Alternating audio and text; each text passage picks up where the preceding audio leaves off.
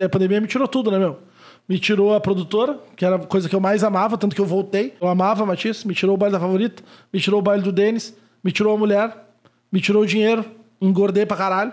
Cara, a pandemia me tirou tudo. Eu lhe dei sorte porque eu entrei de convidado, né? Nada ali é meu. Tipo, o cara, ele é um lançador de infoproduto. Peraí, peraí, peraí. Ah, Aí nós vamos. Tá gravando? Já, já tá gravando. Estamos gravando então.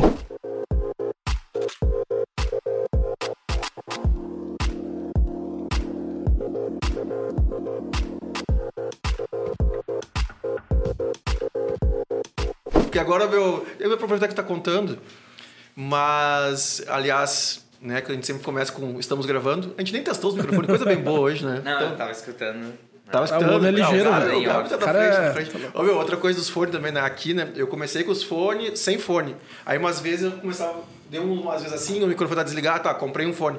Botei o fone, gravei com alguém, não lembro com quem. Eu disse, bah, meu, não quero mais o fone. É ruim, né? E aí o Gabi, ah, meu, botei ali, o Gabi, ah, meu, deixa que eu fico então. Aí o Gabi fica com os fones, cuida da, ver se o volume tá bom e tem o microfone que o Gabi participa com a gente às vezes. Ah, legal. Reflexo do. Só um pitaquinho. Reflexo dos podcasts que eu pego como referência ali, os grandes Sim. e tal, que a galera meio que participa. Que participa tudo. Como tu tava contando uma história, eu te interrompi, pra gente começar. Cara, vou fazer isso sempre. Né? Agradecer o tempo, por mais a gente tava conversando aqui, porque se deixar nós dois, né, meu? Histórias. É, nós giramos a noite. Nós vamos ficar aqui contando história pra caralho. Mas é te agradecer, meu. Né? Tu tá com mil e uma funções. Trabalhar sempre teve, né, meu? Assim Sim. como a gente. Dá e vamos falar sobre isso, talvez seja um dos problemas da minha vida, né? Mas, cara, envolvido na política agora também, acabou de sair de lá e veio pra cá, então te agradecer, meu. Hoje é quarta-feira, 8 e 18 da noite, né? Então, agradecer teu tempo, meu. Cada vez que a gente passa mais, agora que eu tô com filho, cada vez que eu leio mais, eu vejo que quanto tempo realmente é a coisa que a gente desperdiça por vezes e não deveria, né? Deveria realmente tentar focar o máximo possível de ser aproveitar, nem que seja descansar, mas saber que tá descansando, né? Não ser... Então, obrigado, meu. Obrigado por vir para cá, obrigado por compartilhar, vir compartilhar tua história, o teu tempo com a gente aqui. Porque o intuito de verdade disso aqui é se alguém ouvir tua história, uma pessoa, e essa pessoa amanhã diz, bah, para mim serviu aquele ponto, aqueles três minutos. Virou a chave. Meu, vai, uh, para mim já valeu a pena. Re- Realmente, assim, a gente tava falando, né? E eu converso com pessoas que têm canais e tal, uh, sobre ganhar dinheiro e tal. Óbvio que tem um intuito, óbvio que um dia eu vou, vou quero fazer também, óbvio que um dia eu quero ter patrocínio na TV, eu, eu quero também isso, quero crescer, quero fazer para frente, mas ainda não é e não pretendo que seja o, o objetivo, né? Se Deus quiser e continuar me abençoando com as outras coisas e que sustente essa estrutura aqui, então a gente vai tocando. Obrigado, meu. Obrigado pela tua presença. Meu, eu que agradeço o convite pela lembrança, né? É sempre bom o cara ser lembrado por, por algum projeto assim que tu admira, né? Eu, inclusive, assisto direto até o, porque, como tu falou, para ver referências, né? E eu já vi vários completos, assim, um que eu gosto muito é do Montanha, né? O cara é muito louco, né, meu? Olhava pra cá e dizia, se você tem um filho, ele é um pau no cu. Esse aí, os meus vão te dar um surrão. o cara é uma figura, né? Uma live eu vi inteiro. Então é isso, eu te, te agradecer pelo convite e dizer que eu tô sempre aí de portas abertas para qualquer projeto, qualquer loucura que tu precisar, tu pode me chamar. Eu tenho uma, uma teoria de, de vida, assim. Uma vez eu fui no Fórmula de Lançamento ao vivo, sabe? Do Érico Rocha lá, e ele tava me contando, ah, naqueles VIP lá, ele tava contando uma história, né? Aliás, se você é da internet ou se você é jovem e não conhece o Érico Rocha, cara, tá Tá, atrasado. tá perdendo tempo. então eu tava lá ouvindo, ele tava contando uma história, né? Daí um cara perguntou pra ele, meu, por que, que tu vai em tanto evento e tu faz tanta coisa, né? Ele disse, é porque eu quero encher gavetas. Daí a gente perguntou pra ele, meu, como assim encher gavetas, né? Daí ele tava dizendo assim que cada evento que ele vai, ou cada podcast que ele participa, cada coisa que ele vai, obviamente selecionada, né? Coisas do interesse dele, ele diz que ele vai enchendo gavetas dentro da cabeça dele, né? Então ele não vai pra lá procurando um insight ou procurando que aquilo lá vai mudar a vida dele, ele vai pra encher gaveta. Então de tanto ele encher gaveta, chega uma hora que aquelas coisas se conectam e aí vem uma ideia e vem um insight.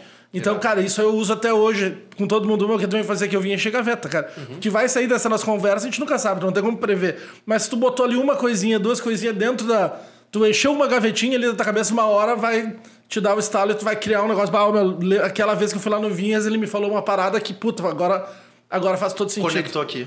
Então, ah, por isso que também eu venho, né? Além de te admirar, então eu tô aqui pra aprender contigo também, te ouvir e encher gavetas, né? Ô, meu, irado, ah, que irado, meu. Já começamos com um ensinamento aí pra quem tá nos ouvindo que participar da coi- das coisas, sair de casa e sair da timeline é necessário. Cara, eu fiquei viciado naquele filme do Yes, do Jim Carrey, lembra? Sim, sim. Cara, tu já experimentou fazer isso na real, assim?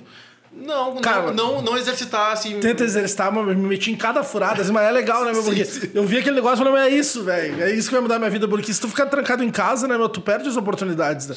Sim. Enquanto. Hoje em dia não tanto, porque tem internet, tem WhatsApp, tem Zoom, tem tudo, mas ainda assim, né? Mas, ô meu, o ao vivo, eu vou te dizer que eu. Por várias vezes eu falo com o Gabi, né? O Gabi acabou se tornando muito mais que um fornecedor, um parceiro um amigo. E patrocinador eu falo porque o Gabi gostou do projeto enquanto a gente se conheceu. E o Gabi falou, e eu tava naquele momento da pandemia que eu não, só tinha dinheiro que tava guardado, não, não tava recebendo dinheiro. Então o Gabi faz um preço para mim de parceria, porque ele é realmente acredita no projeto. Não. E eu falo assim: meu, o mais fácil para mim hoje em dia nessa loucura que tá minha vida é desistir. Sim. É parar, porque é meu, eu não tenho sócio. Né? O que eu falo, os meus sócios, na verdade, são grandes chefes que eu tenho que prestar conta. Né? Então, assim, cara, se eu estou comprometido com alguém, eu vou executar. Agora, estar comprometido contigo mesmo, cara, a gente pode ir lá para um monte de coisa, né, meu?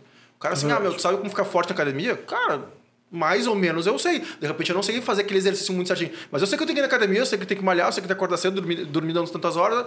Mas o cara não faz, porque, meu, contigo mesmo, isso o cara vai deixando para trás. Então, cara, manter, é bem isso. manter Cara, e tem um, uma coisa que eu também levo sempre pra, pra vida, é que tu nunca tá pronto, né, meu? Pra, pra nada, né?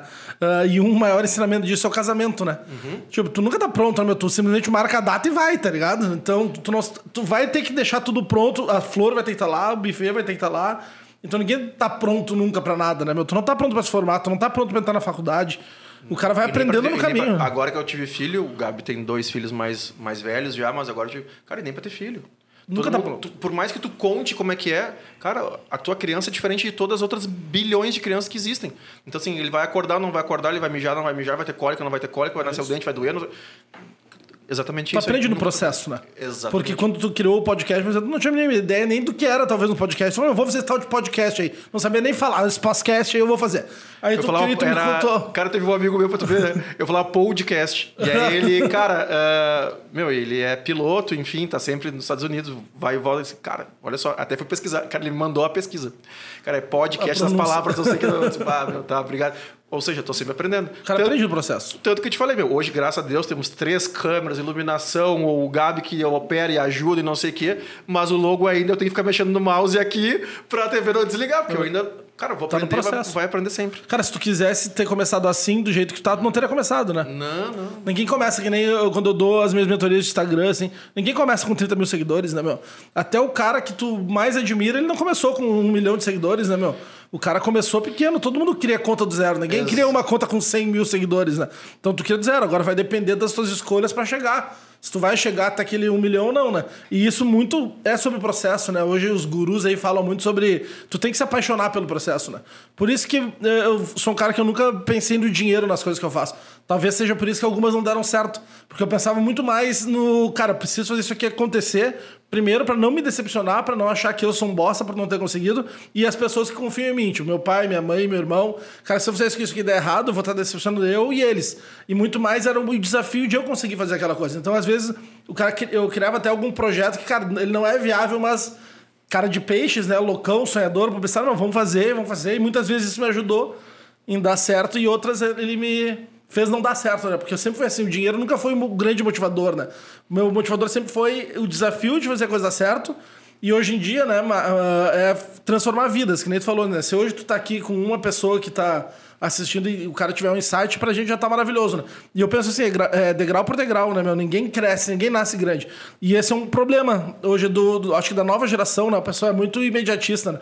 Todo mundo quer o resultado de uma hora para outra. Todo mundo quer ser youtuber, todo mundo quer ser uh, o, o influencer de um milhão de seguidores, todo mundo quer ser isso de ontem para agora. Tipo assim, eu vou entrar, vou criar meu canal e vou ter milhares de seguidores, inscritos e likes e blá blá blá.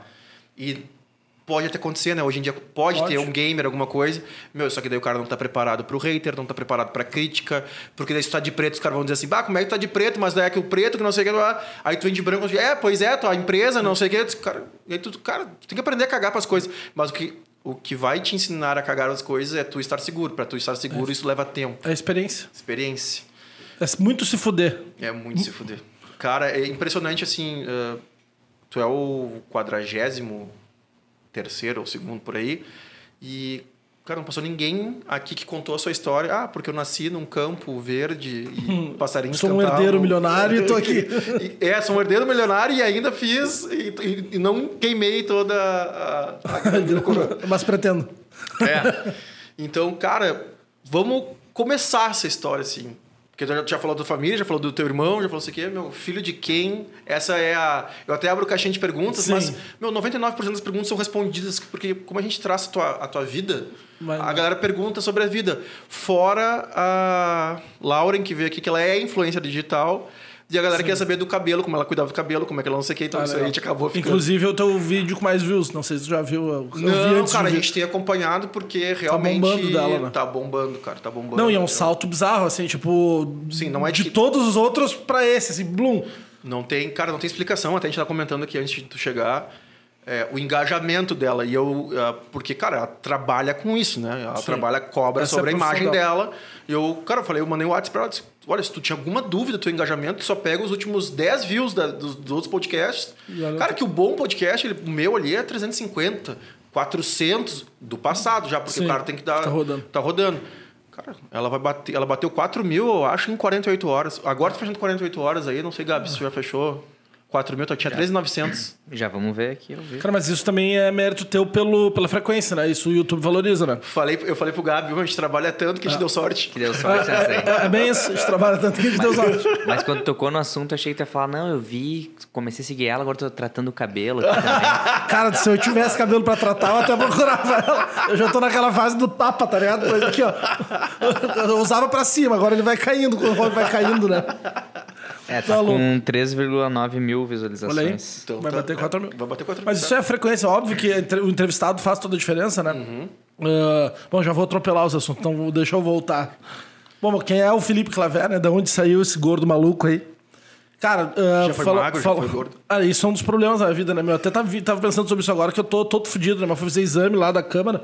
Ah, é glicose, é... Meu, a Tudo, última velho. vez que nós nos vimos foi no. que tu me contou que tá tomando remédio pra caralho. É isso aí. Foi na. Porra, como é que é o nome daquele. Que a gente fez ao vivo, da, ao vivo da Ao viver de eventos.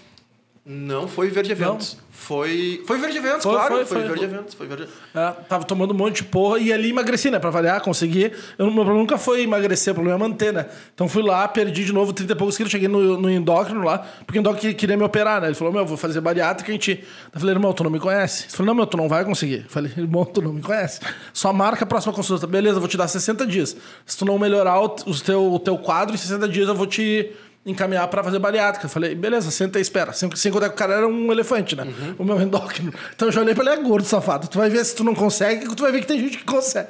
Daí eu peguei, mas em 60 dias eu, eu sou aquele cara chita de dieta, né? Cara, é que quem te conhece sabe que tu vai, tu vai perder 40, Foi, 50. é, o cara me desafiou, eu perdi 30 quilos quase em dois meses. Foi uma loucura, assim. Mas também chita, né? De tu, meu, passar pão e bolacha salgada, né?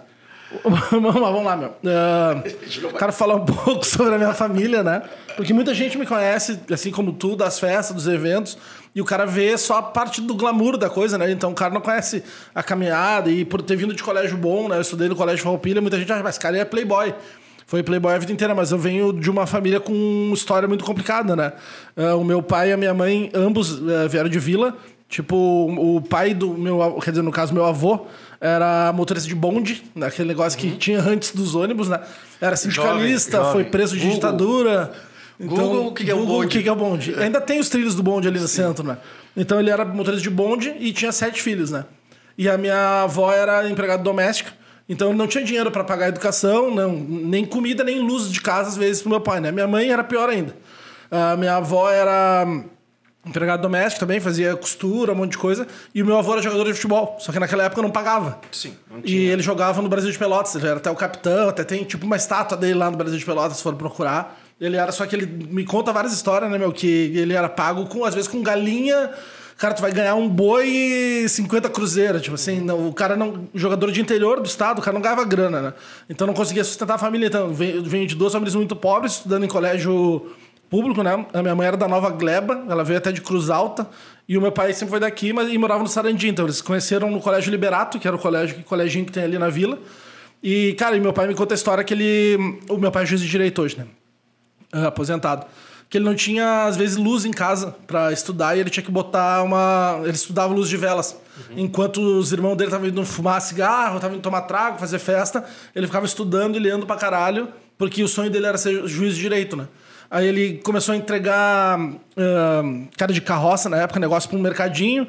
Aí depois ele foi, fez técnico de contabilidade. Aí começou a trabalhar. Na real, não é técnico, né? No colégio, naquela época, tinha magistério, tu lembra?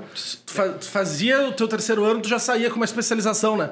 Até eu acho que tinha mais anos, né? Eu acho que era quatro, cinco anos, não sei como é que funcionava bem. Eu acho que ainda tem, tá? Porque Ainda a gente tem, né? teve o Ariel, meu, que tem 23 anos. O Ariel fez no. Ah, não vou lembrar o colégio, Gabi. Mas ele fez algum colégio técnico. Que já sai, né? Com a ele saiu com técnico de informática. É, daí o pai saiu com um negócio de contabilidade e trabalhou numa, numa, numa empresa, né? Que ele era lá o contador. E os caras, mas antes disso ele foi carroceiro, entregava leite, trabalhou em hotel, porque meu avô também, depois que os bondes fuderam tudo, ele começou a trabalhar ali no Hotel Plaza, em São Rafael. E ele era, cuidava do bar e o pai era tipo faxineiro lá, era um, tipo, era um faz tudo. E daí ele pegou, eu já me perco, né, meu? Os caras falam tanto, né, meu? Do meu pai. Aí o cara, os caras pagaram a faculdade pra ele, né? Ele, ele passou em Direito na Unicinos, que na época era a melhor faculdade, né? Ele passou na URGS também, mas ele falou, não, vou fazer a Unicinos que é melhor, porque os caras vão me pagar. Aí pagaram pra ele a faculdade inteira, Os caras do hotel. os cara, não, os caras dessa empresa de contabilidade. Ah, tá.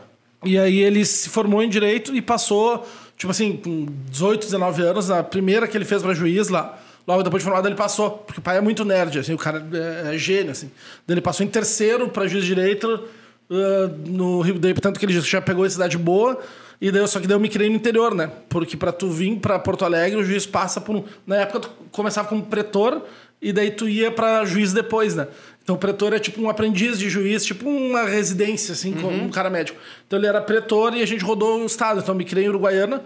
A gente saiu daqui, eu tinha três meses. Uruguai York. Por isso que eu sou grossão, né, meu? Eu até tenho aqui uma flor de truco tatuada, gosto pra caralho disso. E depois eu- a gente foi pra Palmeiras das Missões, São Francisco de Assis. Só que, cara, meus amigos eram de Uruguaiana, a galera que eu andava era de Uruguaiana, então a gente ia muito pra Debula em Uruguaiana, depois com o tempo, né? Só que nessa época aí, eu não sei muito bem a história, isso aí, o pai até escreveu um livro sobre isso, mas ele entrou em guerra com a Júris. Ele tava sendo candidato pra ser presidente, aí uns caras lá, Quantos anos tinha aí- mais ou menos? Só pra gente manter uma Cara, aí eu tava com. Aí já tava com uns 12, 13, 14 anos, assim, que já conseguia sofrer pra ver que a coisa não tava certo, tá Uma- ligado? umas perguntas que eu, vou, que eu vou te interrompendo, só assim. Uhum. Tu lembra das trocas de colégio? Como é que foi? E quantos anos. Tu nem falou teu irmão ainda, né? Meu? Vai, te- vai apanhar em casa. não, eu, eu sou de 87 meu irmão é de 85, é um ano e meio de diferença só. Daí essa época do. Cara, não- daí a gente voltou pra Porto Alegre, aí a gente rodou o interior, voltou pra Porto Alegre, começou a morar aqui. Aí eu fui pro Palote, tipo, lá não cheguei a estudar, só fiz coleginhos, né? Então eu cheguei aqui em Porto Alegre com 6, 7 anos, Tá. 8 anos de idade. E aí só ficava indo e voltando, porque o pai ainda ficou morando um tempo lá, então nós ia, voltava. Então fui me criando lá com a, com a rapaziada. né? Aí ele, cara, ele brigou lá com, com o pessoal do, da Júris, não lembro bem o motivo, mas era algo tipo assim, os caras queriam que ele entrasse num. Como ele era candidato, só que o pai sempre foi o cara mais honesto da vida, assim, os caras queriam que ele entrasse numa patotinha lá que vendia ah, parada, e disseram, "Não, meu, se tu quer ser juiz mesmo, quer ser presidente dessa parada, tu vai ter que, que vir pra gente aqui, né? E ele, não, não vou, não vou, não vou. Dos caras, meu, tu tem certeza que não vai? Nós vamos te aposentar. Daí ele, não, não vou, não vou, não vou. E e beleza, não foi, né? Aí os caras pegaram e começaram a vasculhar a vida inteira dele ah, pra tentar achar um negócio pra fuder com ele, né? Continua, nada mudou, né? E nada mudou. E aí ele pegou e na época ele dia tinha... o cara vai no Twitter. O pai só não tem hoje bens e dinheiro porque ele ajudou os 14 irmãos, né? Os 7 da minha mãe e os 7 do meu pai. Tipo, só se fudeu, sem contar que ele não tinha inteligência financeira nenhuma, imagina, ele era pobre total, e começou a ganhar um salário, começava a ajudar todo mundo, não guardava e se fudeu total. Aí nesse meio, os caras viram que ele emprestou uma grana pro meu tio abrir uma loja, que era uma loja de doce, Doce Vida, até hoje, lembro, lá em São Francisco de Assis. Aí os caras pegaram, meu Deus, ficou, entrou na justiça, ficou uns 3, 4 anos nesse negócio e pegaram e encostaram ele. Tipo, cara, tu vai perder tua licença e tu vai entrar pra. Tu vai ficar meio a banho-maria aí e sem receber salário. Então, a minha, a minha formação como homem ali foi praticamente miserável. assim. eu lembro muito bem dos dois, três ou quatro anos que o pai ficou Te falei. sem receber um real. Então a galera diz, ah, Playboy. Cara, posso ter virado Playboy depois, mas até ah, a minha formação ali de criança, de não ter dinheiro pra comprar brinquedo. Isso tava em Porto Alegre. Isso já tava em Porto Alegre. E isso no meio da minha transição de, do Palote, que é onde eu estudei, pro Farroupilha. Então eu já estava no Farroupilha e o pai quebrou durante esse tempo. Então eu vivi os meus primeiros anos de Farroupilha como bagaceiro do que veio do Palote, assim. Então eu era o cara mangolão, assim, ah, mas aquele ali é... Tu e teu irmão. Eu e meu irmão. Esses dois lá vieram do Palote, aí são tudo... São, são marginal e tal. E daí eu falei, beleza, quero que eu seja marginal, então você é marginal. Né? Eu pintei esse cabelo de amarelo, dava ali pau em todo mundo. Meu. Gordão, não tinha o que fazer. Mas enfim, essa minha formação foi meio turbulenta, assim. Tipo assim, de, não, de, de ver os teus colegas indo pra Disney e tu não tinha dinheiro. Daí o pai fazia aquele negócio, se virava, pegava o dinheiro emprestado porque ele queria que a gente estudasse no melhor colégio. Por, ao contrário dele, né? Então eles, qual é o melhor colégio de Porto Alegre? É o Farroupilha, eu vou botar eles lá. E daí ele se virava para pagar, né? Mas às vezes a gente, ele não pagava. Daí era aquela coisa assim, eh, eu lembro até hoje do trauma de o um nome não estar tá na chamada, né? Nem sei se existe isso ainda. Chegava lá nos primeiros dias de aula, eu chegava com vergonha, porque o teu nome não estava na chamada. Uhum. Porque ele não tinha pago a matrícula. Então eu ia meio de loucão, assim, meu, vai, que nós vamos resolver aí nas primeiras semanas. Então os primeiros, sei lá, o primeiro mês de, de aula, eu não tinha o um nome na chamada, então era muito vergonhoso, tá ligado? Porque... Cara, tu vê, né, como essas coisas, as coisas ficam, né? Claro Porque que tu me falou assim, uh a minha história lá, Mãe Admirável, colégio em particular, mas lá do Menino Deus, aí depois eu fui pro IPA, que ainda era colégio, hoje em dia é só faculdade. Eu não tive essa experiência, mas, cara, na hora me deu a lembrança de quem passou por isso. Cara, era horrível, velho. Era muito ruim. E o pai nunca conseguiu lidar muito bem com o dinheiro, assim, né, meu? Tanto que ele, enfim, não é todo desorganizado. Então, vim dessa escola de desorganização. Só que aí que eu contei toda essa história para contar de onde vem minha veia de empreendedor, né? Porque o pai nunca mais trabalhou. Tipo, ele ganhou a ação, né? Tipo, os caras passou esses quatro anos, ele ganhou a ação e os caras, tá, meu, agora volta, né? Ele falou, negativo. Vocês me fuderam, agora não quero mais, né? Daí ele pegou e começou a brigar com os caras, ganhou, daí ele ganhou o direito de se aposentar, né? Ele falou, meu, às vezes eu pergunto, pai, mas não tem negócio de, de querer ter sido presidente, de ter crescido como juiz? Ele falou, meu, eu vi tu crescer, eu vi, te levei em todo o teu jogo de futebol, porque ele ganhava o salário e ficava em casa. Só que ele era juiz ainda. E só que ele não podia abrir empresa, não podia fazer nada, porque o juiz não pode, né? Ter uhum. nada. Então ele começou a ter uns hobby maluco, assim. E, e, ele conseguiu nos criar por causa disso, com o salário depois quando a coisa voltou. E aí ele. É, é, é só para deixar claro que sim Teve, teve os, os, três anos de perrengue lá, e aí depois, quando, se, quando ganhou a ação, aí. Voltou e daí recebeu um empregatório, né? Que daí ele teve que fazer acordo agora, depois de 40 anos, para receber uma miséria. Uhum. Porque os caras fuderam com ele, toda aquela, toda aquela parada, né? E a gente daí começou, voltou a ter grana, só que daquela coisa, né, meu? Ajuda aqui, ajuda ali, dívida do meu tio lá da, da tal da loja que ele tinha aberto, ficou uma porrada de dívida. Gente, por isso que a gente ficava sempre se mudando, né? Atrasava aluguel, enfim, foi uma. Cara, foi um caos, assim, né? Só que o pai, daí, como ele tava sempre na. Isso ele uh, conversava com vocês, meu, ou vocês só sentiam? Cara, a gente sentia e depois de velho a gente conversou, né? Tanto que ele tem um livro escrito que ele não, que ele não lançou até hoje que se chama O Submundo do Direito. Ele tem todas as gravações, to, tudo em fita na época, daqueles gravadores que ele comprou para gravar as ligações uhum. dos caras, que era o primórdio do telefone, né? Daqueles fixos, assim, lá. E daí ele gravava as conversas com os caras, só que ele tava esperando o último cara morrer para ele lançar. para não ter nenhum problema pro meu irmão, que é, que é advogado também, né? Então agora o cara morreu faz pouco e nós estamos tentando dizer para ele, meu, lança, né? Porque a galera tem que saber essa tua história, né? Porque uhum. é um negócio maluco, né, meu? Isso aí, nem eu sabia que isso existia. Então, como ele ficava em casa, ele, ele sempre teve a veia empreendedora. Então ele ficava incentivando e daí ele se apaixonou pela internet. Quando a internet veio pro Brasil, ele se apaixonou lá pro 94, 95, 93, foi por ali. Então eu vivi muito o mundo da internet, porque o pai se apaixonou pelo lance de sites. 94, 95, tu tava quantos anos aí? Cara, eu nasci em 87, 94, tinha quantos? Alguém que seja bom em matemática? Eu sou ah. das humanas. Sei lá, 8, é 9 É o anos. mesmo ano que eu e eu não sei que Acho que é. 8, 9 anos. Aí o pai, cara, se apaixonou pela internet e tinha um primo meu que era metido a mexer no Dreamweaver na época, no front page, que era os primeiros eh, softwares de fazer site. Uhum. Aí o meu pai teve uma ideia cara, vou criar o Tribunal Online, era o nome. Cara, era um site que ele pegava, por exemplo, assim, vamos dizer hoje em dia, Bolsonaro. Daí ele botava todas as acusações e fazia a galera votar. Você absolve ou condena o. O. Jair. O Jair. O meu a galera baixava a internet inteira ia pro site. Tanto que ele tinha né, lá nos analytics, né? Ele era, ele se gabava, então a gente conversava muito sobre isso. Daí ele era o. Ele chegou a ser o primeiro site, o site mais acessado do Brasil. Isso antes de Google, antes de KD, antes sim, de sim. tudo, assim. Então eu vivi muito esse mundo da internet desde pequeno, né? Então eu me apaixonei por aquilo também. Daí o meu, meu primo já começou a mexer com esses negócios, daí me ensinou. Então eu já fazia sitezinho no colégio para brincar. Daí aí entra a parte da minha vida do colégio, né? Como eu tava lá e eu sempre conversava com o pai, ah, mas vou inventar coisa. Aí comecei a inventar coisa dentro do colégio, né? Passou essa fase lá turbulenta, que os caras achavam que eu era loucão, e aí virei nerd, virei mangolão. Assim, eu era um dos caras que estudavam na tarde. Pra ter noção. Quando Tá. tu estudava na tarde, tu era idiota. Estudava na manhã, tu era a fuder. Daí eu era dos idiotas, estudava de tarde. Eu era mangolãozão, assim, bah, gordão, mangolão, jogava joguinho, mas sempre tava querendo inventar coisa, né? Então, daí eu, cara, eu me lembro que meu primeiro negócio foi uma falsificadora de CD. Eu, com- eu comprei aqueles negócios de reproduzir CD e vendia no colégio. O Jonathan Zaffer era meu sócio. Ele era meu, me- ele era meu melhor amigo no colégio. Então a gente ia pra mansão dele lá, pegava, a galera mandava listinha pra gente, a gente baixava no Napster na época e começava a vender CD dentro do colégio, né? Fazia as capas à mão, porque não tinha, mal tinha impressora, né? meu? Nós desenhava e entregava pra galera, ou só imprimia com as músicas e começava a vender CD. Daí o pai adorava, daí ele comprava os negócios, ele ajudava As pra caralho. caixinhas, comprar o CD vídeo. Comprava tudo, CD vídeo fazia tudo. Aí depois veio aquela, aquela, aquele negócio de. Lembra aqueles fingerboards, velho? Esqueci o nome daquele negócio. Eram uns skatezinhos de dedo, assim. Que Tá, tu- tá, tá, tá.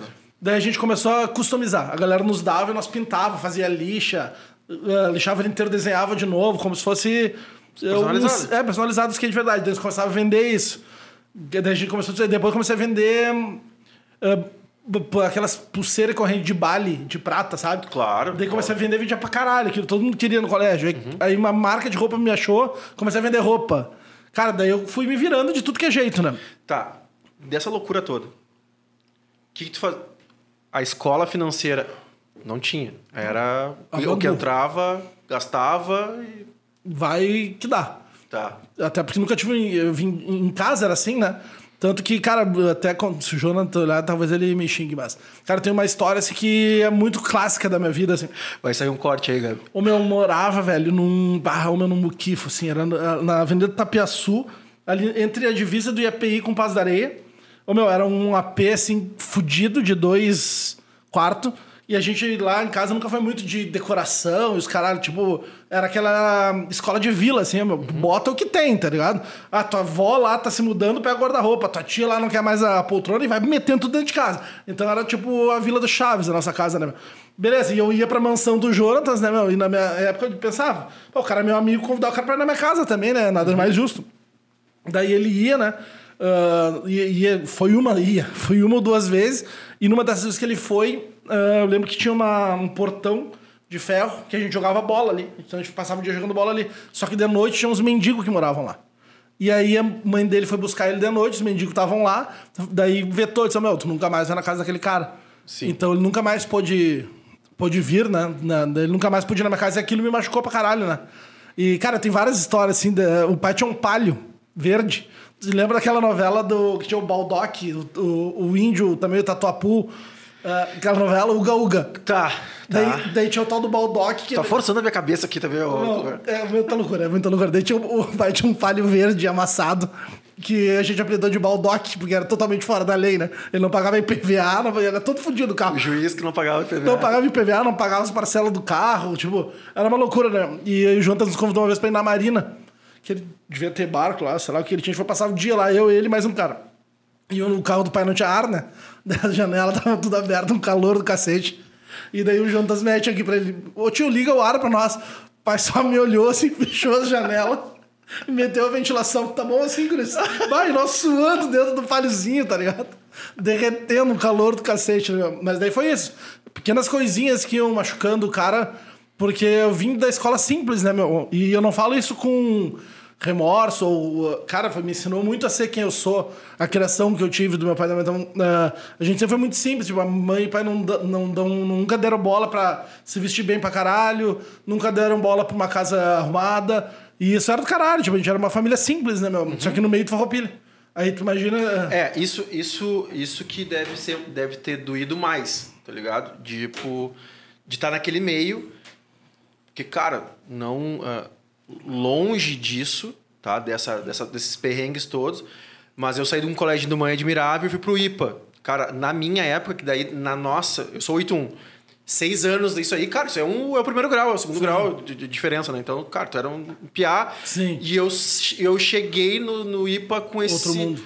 Com esse mundo, assim, da galera, com uma, bem. A galerinha da. A galerinha da turma, esses caras tinham muito mais do, do que a minha família. E minha mãe fazendo triplo coração pra pagar aquela mensalidade. Porque pensava que nem teu pai. Minha mãe também veio do interior, não sei o que esse cara. É, colégio. E com o Macedo, depois, porque eu sou sócio do Macedo não sei lá quantos anos, eu aprendi um termo, cara, que eu gravei para mim, que é o capital social. Uma coisa é o que tu tem de bens imóveis, uma coisa é que tu tem de bens móveis, e outra coisa é as pessoas que tu conhece. Cara, e com o tempo, e hoje tô com 40 anos, eu vejo que tá totalmente correto, meu. Claro, tu pode fazer um esforço a mais pro teu filho estar no colégio, claro que, que, ele, que ele faz por merecer, Cara, mas... exatamente, mas- velho. Porque lá na frente, meu, vai fazer diferença. O cara pode não empreender, mas ele vai ser. Ele vai começar como estagiário de uma empresa, aí depois ele vai virar funcionário, depois ele vira gerente, meu, ele vai chegar diretor. Daqui a pouco ele chega vice-presidente, daqui a pouco ele vira um CEO. E não é nada de vantagem. O problema é tu levantar o telefone, ô Clavel, é o seguinte, preciso de uma reunião com o vereador fulano de tal. Porra, irmão. É óbvio, né? Peraí, vou passar a pauta aqui. Tu não vai fazer nada de errado, meu, mas tu tem o telefone do cara. O cara sabe que tu é de má índole boa índole. É diferente tu ligar pra alguém que tu Exatamente. conhece. Cara, Então, totalmente. É que nem hoje eu ligar pro Jonas, precisa de alguma coisa da Opus, óbvio que o cara vai me receber, né, meu? Sim, sim. é Tipo, exatamente. cara, e aí, meu, pau no cu? Porque tipo, a gente teve uma amizade de 10 anos, né, meu? De todo dia se ver. E eu falei exatamente isso que tu falou pra um colega meu lá esses dias que tava falando sobre. Ah, meu, nada a ver botar o pessoal nesses colégios de Playboy, eu ensina tudo igual. O cara é meio anarcocapitalista, o cara não acredita no Estado e no. e O cara é bem louco. Ele falou, meu, ah, não, não vai tu botar filho em enxeta e filho se fuder, só tem Playboy tomando cu. Eu falei, cara, mas ah, o que faz a diferença lá não é o ensino. É as pessoas que tu convive até tu te formar. Porque, que nem tu falou, tu vai virar amigo do cara, né, meu? Ou no mínimo o cara vai ter um carinho por ti pra lá na frente o mundo girar. E, não é nem questão de interesse, a vida é assim, né, meu? É, é oportunidade, né? Que depois que a gente aprende... Meu, eu demorei muito tempo pra aprender isso. Que tu não tem que ser interesseiro, tu tem que ser interessante. E é por isso, e eu sempre falo assim... Cara, a maioria das coisas que eu fiz na minha vida foi baseado na raiva ou na vergonha. Né? Tipo, eu entrei pra noite porque eu era maltratado na casa noturna X. Eu comecei a ler livro porque, como eu não sou formado, eu tinha vergonha de sentar com pessoas formadas numa mesa. Sim. Porque eu não teria assunto. Depois eu fui descobrir que a formação, enfim. Sim. né, eu acho que a formação é muito mais importante, primeiro pelo salto do colégio, que tu é totalmente regrado, quadrado. Tu vai na faculdade, tu, tu aprende a se virar sozinho, tu aprende a ser responsável pelas tuas ações. Cobra muito mais, né? Né? Porque tu, tu, tu- Não, cara, se quiser ir na aula, tu não vai, não tem a tia do sino ali. Né? eu Tu digo, vai- a família, se tá te pagando, te cobra muito mais, né? Exatamente. Então, assim, cara, e tu vai conhecer mais pessoas. Então, eu acho ainda a instituição faculdade importante por várias coisas que não o ensino. Cara, e a, e a faculdade, vou te dar o meu exemplo, assim, ela é uma carta na manga. Porque, bom, me fudi na pandemia, né? a gente vai entrar nesse assunto pra, pra caralho. Aí falei, cara, bom, sou formado, né? Alguma porra eu vou fazer, né? Falei, em casa sem dinheiro eu não vou ficar. Sim. Aí surgiu essa oportunidade com o vereador, que o meu irmão me marcou no, negócio, eu tava procurando lá designer e chefe de comunicação pra cargo nível superior, assim. Eu falei, mas sou eu, né? Não tem? Deixa meio camosado. Eu falei, meu, sei, sou eu. Pode desmarcar com todo mundo que tá aí, que eu tô chegando, bem confiante, assim. Mas tem que ser, né? E ele, bah, mas nem tem mais, a gente já viu, a gente já encerrou as entrevistas e tal. Eu falei, não, não, vai abrir mais uma pra mim, tô indo aí. Daí, tá, beleza, vem amanhã aí de tarde. Daí, como eu fechei com ele, meu tá, o computador, tô, tá, amanhã da manhã eu tô aqui. já. No outro dia já comecei. Então, se eu não tivesse o, A formação. a formação, eu não teria pego o- a, a vaga lá. Porque- e Por isso que eu, que eu ainda acho da, da, da graduação. Ela é uma carta na manga, um bote salva-vida, né, meu? Deu merda, tu vai virar empregado. Deu bosta, tu vai lá, tu vai te, tu vai te resolver. Então, eu acho que pra isso ela ainda serve. Não, não, acho que serve pra muita coisa, meu. Eu, eu defendo, eu não, eu não desacredito na entidade, na, na instituição. Eu não, eu incentivo porque acredito nesse monte de coisa e muito mais. E cara, eu tenho outros amigos empresários também que hoje voltaram a ser empregados e os caras descobriram que, meu, na real eu gosto disso aqui. É eu, pra go- isso. eu gosto Pra de uma, isso eu gosto de mais, eu gosto, eu vivi bastante esse momento aí de empreendedorismo, de entretenimento, não sei o quê. Mas, meu, eu quero ser mais funcionário e menos empreendedor. Sim. Meu, E tá tudo certo. tudo certo, cara. Não tem errado, eh, não tem bom. É importante assim, meu. Tá feliz não encher o saco do teu coleguinha, meu. É ah, isso. meu, tá feliz, meu. É isso aí, vai embora. É, mas, ô, meu. O Paoli, meu, lembra do Paoli? Claro. Ele hoje tá milionário, né? Sendo corretor de imóveis. E daí ele falou, aquela velho, tu me conhece, meu, eu sou é vendedor, velho. Não é pra mim esse negócio de empreendedor. Inclusive, já me convidaram várias vezes pra ser sócio imobiliário, eu não quero. quero meu continuar. negócio é vendedor, eu ganho mais dinheiro sendo vendedor, porque eu confio no meu taco, eu sei que eu sou tão fodido que eu vendendo, eu vou ganhar mais. E é por isso que os caras querem que eu seja sócio. Porque daí eles vão me, vão me fuder, vão ver. E eu já, eu já vivi esse mundo, eu sei como é uma merda. Eu sei, eu vou entrar no custo fixo, eu não quero Exatamente. custo fixo. E daí ele falou: Meu, não quero pagar conta, não quero pagar boleto, não quero me preocupar com funcionário. Eu sou vendedor, velho. Eu tenho minha equipe e eu sou o cara que mais vende e você pro resto da vida e acabou. E esses tempos ele fez a festa do primeiro milhão. Olha, Meu. olha a diferença. Tu- A gente vai, vai. Isso vai ser foda que vai te abrir 200 janelas enquanto.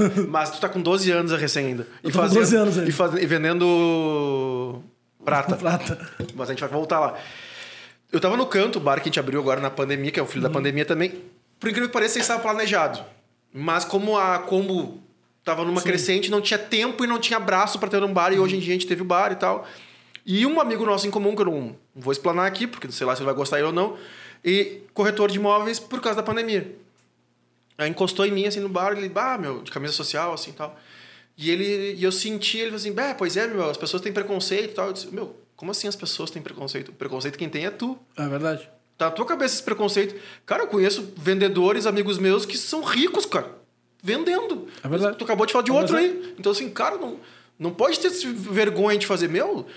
Porque tem outra coisa, meu. Eu defendo muito que eu sou um, um agraciado e acho que aqui na Combo os sócios são todos agraciados porque trabalhamos com entretenimento, que é o que a gente gosta, e dentro do entretenimento, cada um faz o que mais gosta. Eu gosto operação, o Cassiano é produção financeira, o Boca é ativação, o Pedrinho é comunicação. Então, assim, cara, a gente consegue ainda dentro do negócio todo fazer o que a gente gosta. Aí um, um cara que já foi meu sócio, ele, esses dias, ele mora no Rio de Janeiro, o cara joga futebol todos os dias e não sei o que. Ele disse, meu, não precisa... Tu não precisa, para ser feliz, tu não precisa fazer o que tu ama. Tu pode fazer alguma coisa que te leve a ter o que tu ama. Que ele, no caso, é morar no Rio de Janeiro, Jogar ter liberdade futebol. financeira e liberdade geográfica. Ele pode estar aqui ou pode estar lá, mas a- a- o trabalho dele possibilita que ele seja feliz.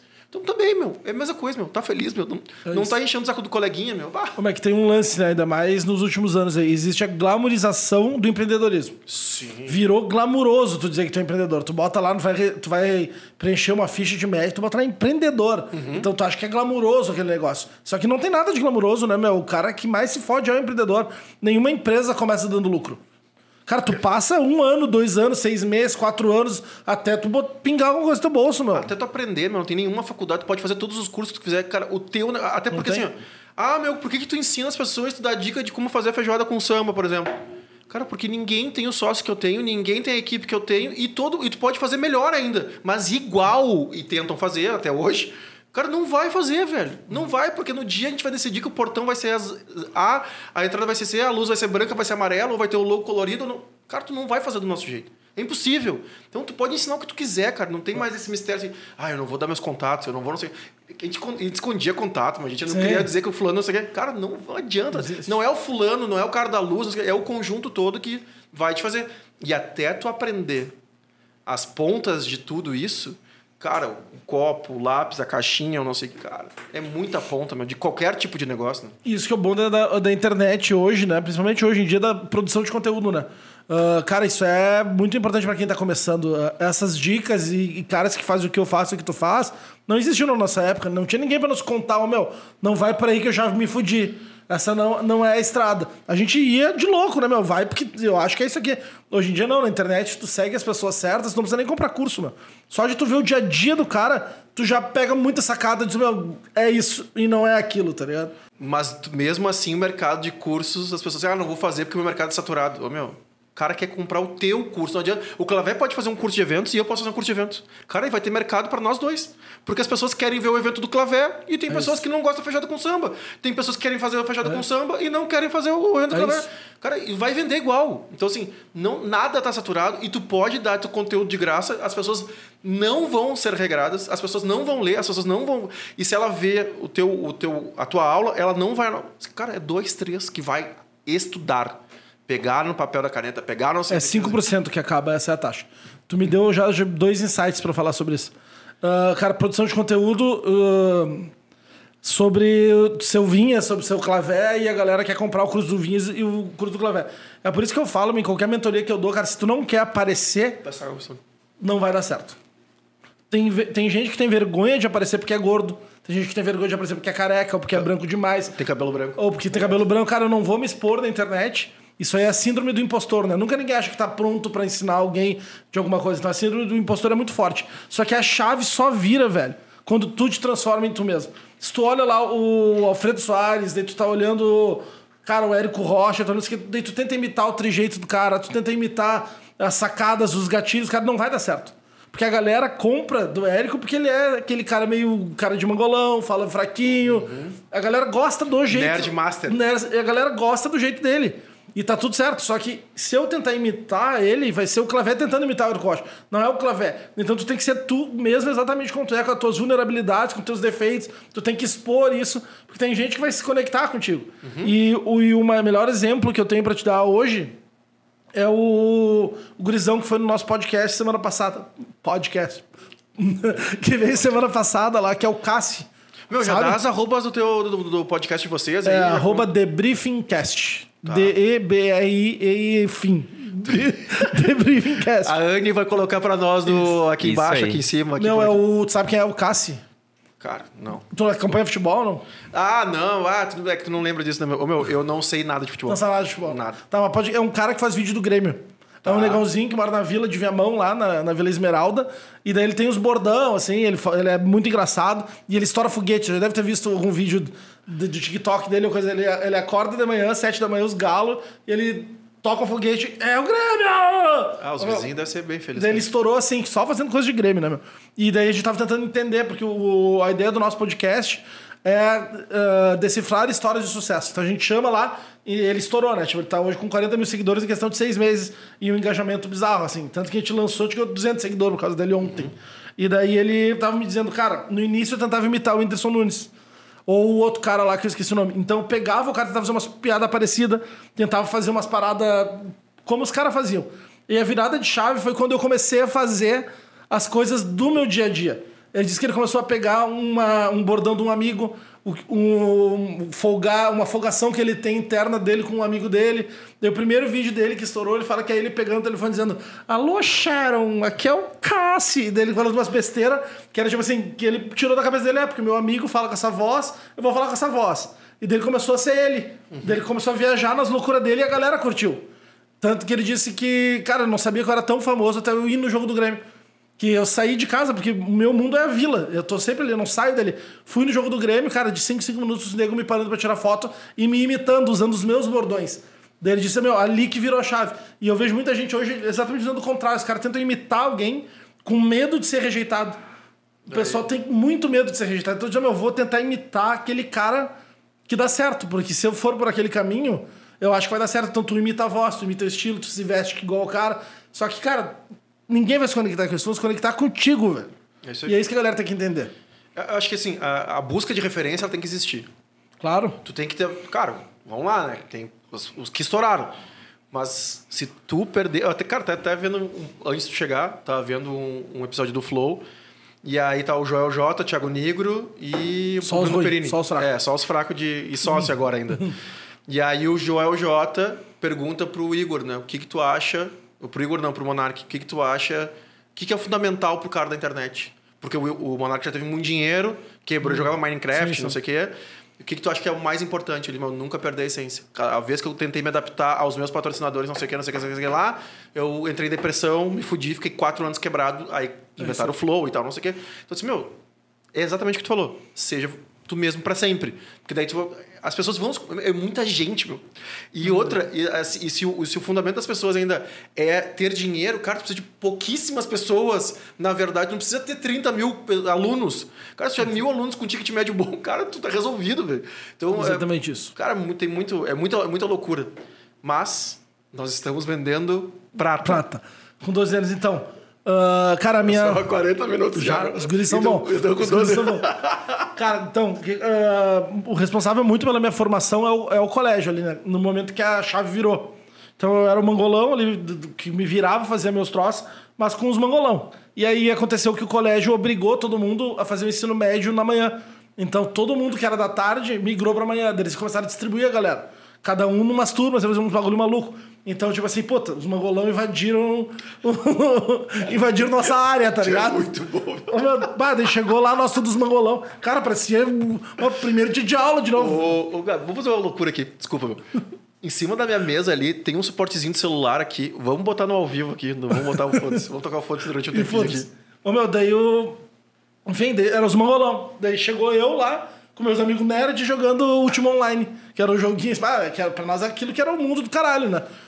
Qual que é o nome do jogo? Ultima Online, não Cara, era? esse aí eu acho que eu não jogo, não conheci. Cara, era um joguinho de, que era muito a fuder, que, tipo, ele era, era um dos primeiros RPG, assim, o- online, né?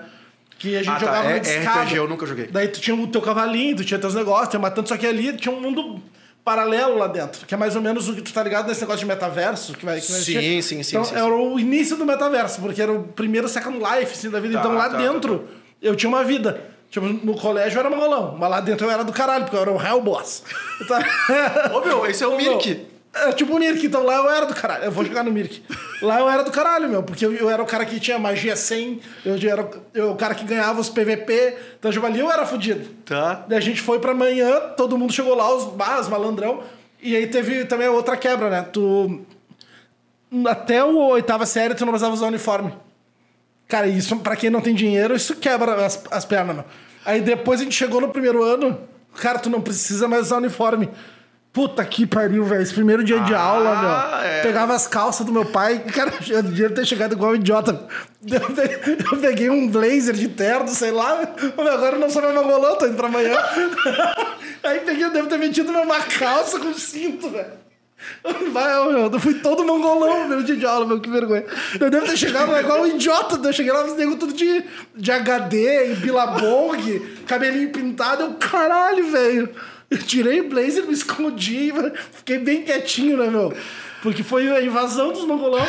E daí eu, eu só confirmei, né, meu? Vai, é mongolão. Esse é idiota, como que ele tá vestido. Cara, meu, não, antes disso, eu tô no primeiro ano já, né? Mas vamos voltar à oitava série. Ah, os guri tudo pegando gente e os guri a nada, né? Ah, o gordinho a nada ali, porra, meu, tem que resolver isso aí, né? Vou sair. Tinha, tinha o The Best, tá ligado? Claro. Bah, ô, meu, vou sair. Tá, vai dar eu, né? Não tem? Os guri pegam gente, vou ir bah, bem gordinho, todo mangolão, né? Papai, e aí o que, que eu vou vestir? Deixa pra mim. Não me meteu, velho. Uma calça social, uma polo e um blazer. Chegou no The Best no juvenil. Então, isso aí é, isso é oitava série, velho. Eu tava sério, eu ainda era mangolão. Eu tava no mundo dos mangolão. Aí eu peguei os Da mangolão tarde. da tarde, eu peguei os mangolão da tarde, eu falei, vamos. Eu pareci, devia parecer super bad, assim. A invasão dos idiotas, né, chegou, nós, caralho, meu. Os negros tudo se beijando nas paredes, e os bonitinhos, e pá. Daí que eu comecei a pegar nojo do surfistinha, né? A gente chamava os caras de surfistinha. Ah, os surfistinhas são foda aí, estão pegando gente, nós aqui, os guria nada. Os, guri- os, guri- Os guri do Blazer. os guri do Blazer não, não se veem, né, meu? Não, ó, escuta essa. Daí eu no outro dia eu cheguei. Ai, meu, hoje, gente, é que a gente entrou ao vivo aqui, porque só pra vocês terem um gostinho do que tá vendo aí. Ô, meu, escuta essa. Daí eu cheguei no outro dia em casa, né? Falei, ô pai, me fudeu, né, meu? No The Best ninguém usa blazer e calça jeans, tá louco? O bagulho é o seguinte: bermuda floreada e camisetinha da HD na época, tá ligado? Ô, meu, fui lá naquela loja, dentro do DC Navegantes, era Sunset. Desse- Ah, Ah, tá, tá, claro, claro. Daí eu falei, pai, vem. Pode Que agora é com... Não, tu me fudeu, agora é comigo. Eu cheguei lá pra experimentar as bermudas de surf. Eu vou baixar a temperatura aqui, não tá ligado as bermudas de surf? Pô, Claro. floreado, os caras falaram, pai, negocinho de... Quero uma bermuda floreada e umas quatro camisetas de surfista. Agora eu vou ser o surfistinha. Surfistinha gordo, mas vai ser eu. Ô, meu...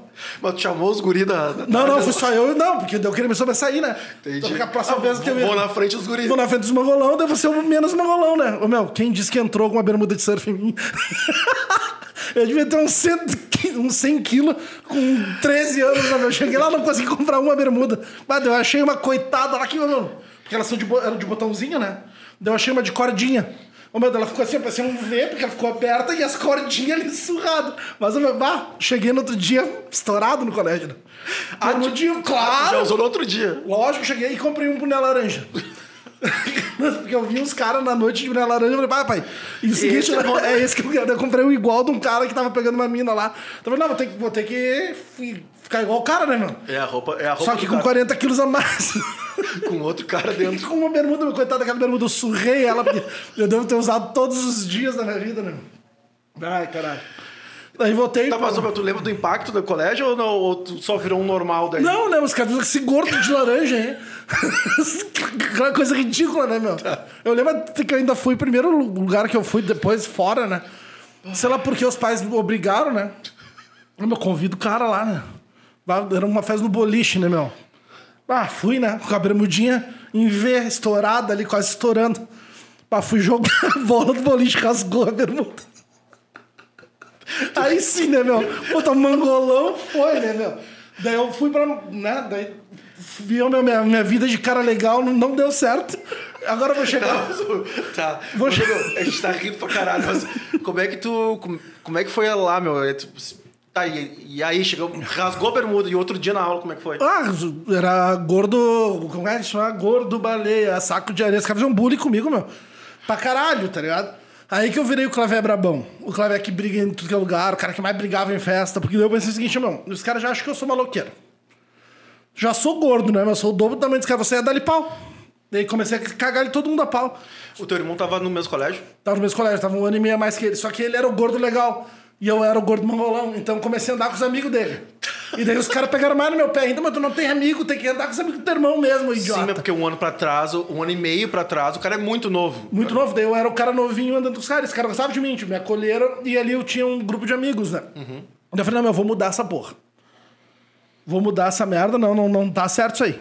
E a, mas continuava vendendo as coisas. Quando é que, é que entra, tem a história do turismo aí também. Não, aí né? que daí eu fui pra amanhã, né? A invasão dos mongolão, cheguei lá, comprei minhas bermudas floreadas, dei meus tapas, né, meu? E comecei a ver como as coisas funcionavam, né? Boné laranja. Boné laranja, mas as coisas aqui no ensino médio são diferentes, né? A vida, dá, dá pros guri brilhar aqui. Daí eles me botaram numa turma que não tinha mais os mangolão, meus amigos, né? Se dividiram os mangolão. E daí eu cheguei lá, puta, e agora Cara, não, não tem um brother aqui nesse bagulho. Continua amigo desses caras dos mongolões. Continua, continua, continua. Daí eu, meu pá, Deve ser os ricos hoje em dia. Deve ser os inclusive. ricos, certo? Daí eu cheguei também, agora eu vou resolver. Beleza. Aí tava rolando meu, um evento. Daí tinha uma banda do colégio tocando. Mas as gurias tudo olhando. Ah, que do caralho, velho. Eu falei, Tá é isso. Tá aí. Eu encostei no cara. Até hoje, meu melhor amigo, abraço, Pilau. ele, eu, ele se mijam de rir dessa história. Daí eu cheguei nele assim, eu, e aí, irmão? Beleza? Isso o cara tudo já tinha medo de mim, né? O maloqueiro ali veio do palote. Meu, é o seguinte, toco baixo. Ele, ah, é? Toca baixo? Toco. E o que que tu toca? Eu, puta, eu olhei a camiseta dele, tava com um negócio assim, punk rock, né? Eu olhei, punk rock. Toco punk rock. Então tá, meu, vamos, vamos fazer um ensaio. Meu, chega, chega eu. Óbvio, na numa loja, toca do disco. Comprei uma camiseta de punk rock e fui. Cheguei no ensaio, né, me chamei um outro mangolão, amigo meu, que tocava, que tocava violão. Eu falei, mas tu já tocou guitarra alguma vez na tua vida, velho? Mas guitarra não, mas violão eu toco. Eu, mas como é que se vai no, no estúdio? O que, que é um estúdio, né, meu? Daí, meu, sei lá. Cara, tu não sabia nada. Não, escuta. Daí eu falei, meu, vamos lá, vamos embora. Chegou eu e o apelido do cara era o Suvaco. Chegou eu e o Suvaco. meu, eu e o Suvaco no estúdio. Pra começar, o cara levou um cubo. Um amplificador. Não se leva amplificador pro estúdio, né? Por isso que tu vai no estúdio, né? Ele chegou, Ele pensou que era a garagem de alguém, de um amigo. chegou- e eu cheguei lá, sem baixo, sem nada. E eu cheguei. E aí, tá Eu ia beleza. perguntar isso. Cheguei e os E cara- baixo? Os caras olharam pra mim. Tá, meu, e teu baixo? Ué, daí eu ué, não tem no estúdio? Deixei em casa, né? Daí, daí na época, os estúdios alugavam estúdio live. Ali na casa onde é a, a Pixie, a Cara, Live. Sim, sim. Estúdio, cara, estúdio até hoje, né, meu? O Pedrinho tem a banda há 15 anos. Ah, volta e meia eles vão pro estúdio. Exato. Ô, meu, e era punk rock, barulheira, né? Daí cheguei lá, ô, meu, pra mim, dá, passa pra cá, me dá o baixo. Ô, meu sovaco só me olhou o que tá fazendo, meu. Ô, meu, vou ter que tocar essa merda, meu. Vou olhar o que o cara tá fazendo, vou imitar aqui. Ô, meu, esse cara começou a tocar uma música do Green Day, Basket Case. E eu, pá, olhei, comecei, tá, tá, tá, tá, tá, tá. Os caras, para, para, para. O que tá fazendo, velho? Ah, meu, mal, eu errei a nota, errei a nota. Daí de novo, tá, tá, tá, tá, tá, tá, tá, tá, tá, tá. E os caras, não, meu, tu, tá, tu sabe tocar essa merda? Eu falei, bagurizado, vou ter que dar real pra vocês. Quero pegar as minas. Eu, eu falei algo que eu eu não lembro exatamente quando eu falei, mas falei algo assim, ô meu, na real eu queria virar amigo de vocês, eu inventei que eu toco baixo. e os caras falaram, meu, tu é muito louco, gostamos de ti. Daí eu virei bruxa dos caras, tá ligado? E daí eu. Os caras eram do teu colégio, Sim, eram de outra turma, tipo, assim, eles eram os caras que viveram na manhã, então eles já eram os bonitão, era, eles, eles eram os legais. eram os caras fudidos do colégio. Daí eu falei, não, mas tenho que me grudar nesses caras. É. Vou inventar alguma história. Eu vi que os caras gostam de música, virei baixista, né? Daí cheguei, daí os caras me curtiram. Tá, mas beleza, vai andar com a gente. Então, primeiro vai aprender a tocar baixo, né? Daí que entrou a minha, a minha vida de, de começar a ter banda e tal. Daí eles me ensinaram a tocar, paguei professor, daí virei baixista. Daí a gente fez banda e comecei a tocar nas bandas do colégio, festival de banda. Vamos ver se a gente acha alguns insights aí, meu, de, de força de vontade, desejo, né, meu? Aquilo que eu te falei, que as, as minhas coisas, muitas foram por raiva, outras foram por vergonha. Pra tu ver também que também tem algumas coisas aí, né? De... Cara, eu acho que é não esperar acontecer, né? Tu não pode desejar uma coisa e esperar que ela vai cair do chão, tu tem que ir atrás. Tá certo que eu fui extremista em dizer que eu fazia um negócio que eu não fazia. Mas, meu, tu tem que achar uma oportunidade de chegar na pessoa ou chegar naquela vaga que tu quer, tá? Exatamente, meu. Eu acho que tem muita gente que consegue as coisas por exatamente ter essa cara dura. Claro. que tu foi assim, a nada, né? A tipo, nada. a nada, na- é nada. Precisa resolver. Nunca tinha pego o case na mão da. Não, nada. Nunca tinha encostado no instrumento, né, meu? Mas, Mas- acho que é, é isso aí, meu. É cavar a oportunidade, né? Vou te contar uma. Hoje à tarde eu cheguei aqui na Combo, depois da manhã e tal, que eu fiz minhas coisas. E aí a Paloma, que é nossa financeira, cara, braço direito, literalmente esquerdo também aqui da Combo. E aí a- ela e o Boca, quando a gente vai abrir venda de um evento, eles têm um ritual, música, não sei o quê. E ela faz as unhas. E eu cheguei assim, bah, meu, que bagunça esse escritório, não sei o quê, tararará, olha aqui, todo mundo fala, ah, o Vinhas Tenente, olha aqui esse escritório. E filmei ela fazendo as unhas. E um cara me respondeu no Instagram. Eu, ah, o sonho é trabalhar na Combo e tal. Aí eu nunca teria, eu não respondo normalmente. Eu disse, meu, quer saber? Me manda, me manda um vídeo de três minutos me contando quem tu é e qual a tua história. E vamos ver se, se cabe. Porque, meu, querendo ou não, o cara teve a proatividade de me chamar, Óbvio. de responder. Eu falei, cara, pelo menos eu quero escutar. De repente não- a tua vaga esteja pronta, já tem aqui. Sim. Mas, cara, tem tantos outros negócios. Daqui a pouco, aquilo que tu falou das gavetas. Daqui a pouco eu te conto a história do cara quando vier. Tu diz, bah, meu, esse cara me serve aqui. isso aí. Então o cara vai, vai fazendo. Cara, o cara tem que ser cara dura na vida, meu. O cara tem que chegar. Então, às vezes eu ficasse me martirizando, ah, meu, eu sou gordo, eu sou idiota, eu não pego ninguém. Isso, Eu- isso e era da tarde. É, eu era da tarde, eu só jogo joguinho, mas eu tenho que chegar nesses loucos. Aí cheguei e aí comecei a me transformar no, no claver, né? Porque daí, ô meu, o cara toca em banda. Então eu já comecei a ter influência. Aí o meu irmão foi pro. Daí eu emagreci, né? E eu tinha, e eu tinha uma arma secreta, né, meu? Eu era bom jogador, meu avô era jogador de futebol. Então eu jogava pra caralho. Só que eu não gostava, né? Daí eu tomei duas atitudes pra virar amigo dos caras. Falei, um, eu vou entrar pra seleção do colégio de futebol. E dois, eu vou ter uma banda. Eu falei, meu, aí não tem erro, né, meu? Não tem, não. O cara, o, Não. ca- o cara que é escolhido primeiro no futebol Não tem. E, e- e depois vai pra banda. Não, e eu, eu sabia que eles. E eu era a posição que eu sou goleiro, né? Mas ninguém quer ser goleiro. Eu falei, mas não tem. Eu chego lá e vai dar. Então, primeiro dia de aula, tava fazendo peneira, né? Porque tava vindo os mangolão, vamos ver se algum mangolão presta. e eu peguei e me inscrevi. Falei, não, vou lá. Eu, não tinha nem roupa de goleiro, porque eu não gostava de jogar de goleiro. Eu- todo gordo acha que é centroavante, né? meu? Então, eu achei que era centroavante, mas falei, não, vou lá fazer o que eu sei fazer, né? Peguei uma calça de moletom, meu, um, molet- uma- um moletom velho da minha mãe, assim, uma calça toda fodida, sem luva, sem nada, tênis de. Da- que tinha. O que tinha e fui, né, meu? Aí, e no campo ainda, e joguei pra caralho, assim, os caras, meu, da onde tu saiu, né, meu? Cara, a gente sabia que tu, tu tava no colégio, porque tu nunca veio treinar com a gente. Ah, na real que eu não gosto, né, meu Deus? Tô querendo fazer umas, umas amizades e cheguei aí. Aí virei goleiro, capitão, daí comecei a jogar. Joguei daí o ensino médio inteiro, assim. Até o final do ensino médio fui convidado pra jogar no Corinthians, no Curitiba, como goleiro. Mas eu não gostava, né, meu? Que irado. Eu queria pegar gente, por isso que eu tava ali, tá ligado? o mundo, eu já falei isso num outro podcast. O mundo se move por isso, né? Mas exato, meu. A teoria, tem umas teorias aí fui que ali. defendem. E aí, E- aí funcionou. Aí emagreci por causa do futebol, né, meu? Eu comecei a treinar no salão e no, e no campo desde o primeiro dia de aula do, do negócio. Comecei a aprender a tocar baixo. E eu sempre fui bom escrevendo. Então eu comecei a fazer, a compor. E na época tinha Fresno, essas bandas tudo, que, que a galera tava começando junto com a gente. E aí vem o Mirk, né? Aí no Mirk a gente começou a espalhar nossas músicas. A gente gravava em casa e começou a botar. E daí as gurias adoraram, porque era musiquinha mela cueca. Aí a gente começou a ter umas fãzinhas em vários colégios. Daí a coisa começou a acontecer. Aí o meu irmão foi pra Porto Seguro. Aí entrou o turismo. Ah, não, Vou ele- atrapalhar você só pra gente fechar um pouquinho a live aqui. Aí Rafa Petra dando duas lendas. Ah, o Rafa, Andrade Rafa mandou- de Espartano, beijo. É, João Andrade mandou palminhas, Lorraine mandou palminhas, uma galera. olha aí. Irado, irado, irado. Gente, beijo. Episódio do Clavé sai em duas semanas, tá? Muito Bora. obrigado. Tava no futebol, né? Não, na, no turismo. Turismo. Teu irmão, teu irmão foi pra Porto Não, aí entra a mesma coisa do cara loucão. Deixa, eu- deixa eu só te dar um. O, porque eu fico procurando um- as coisas, né?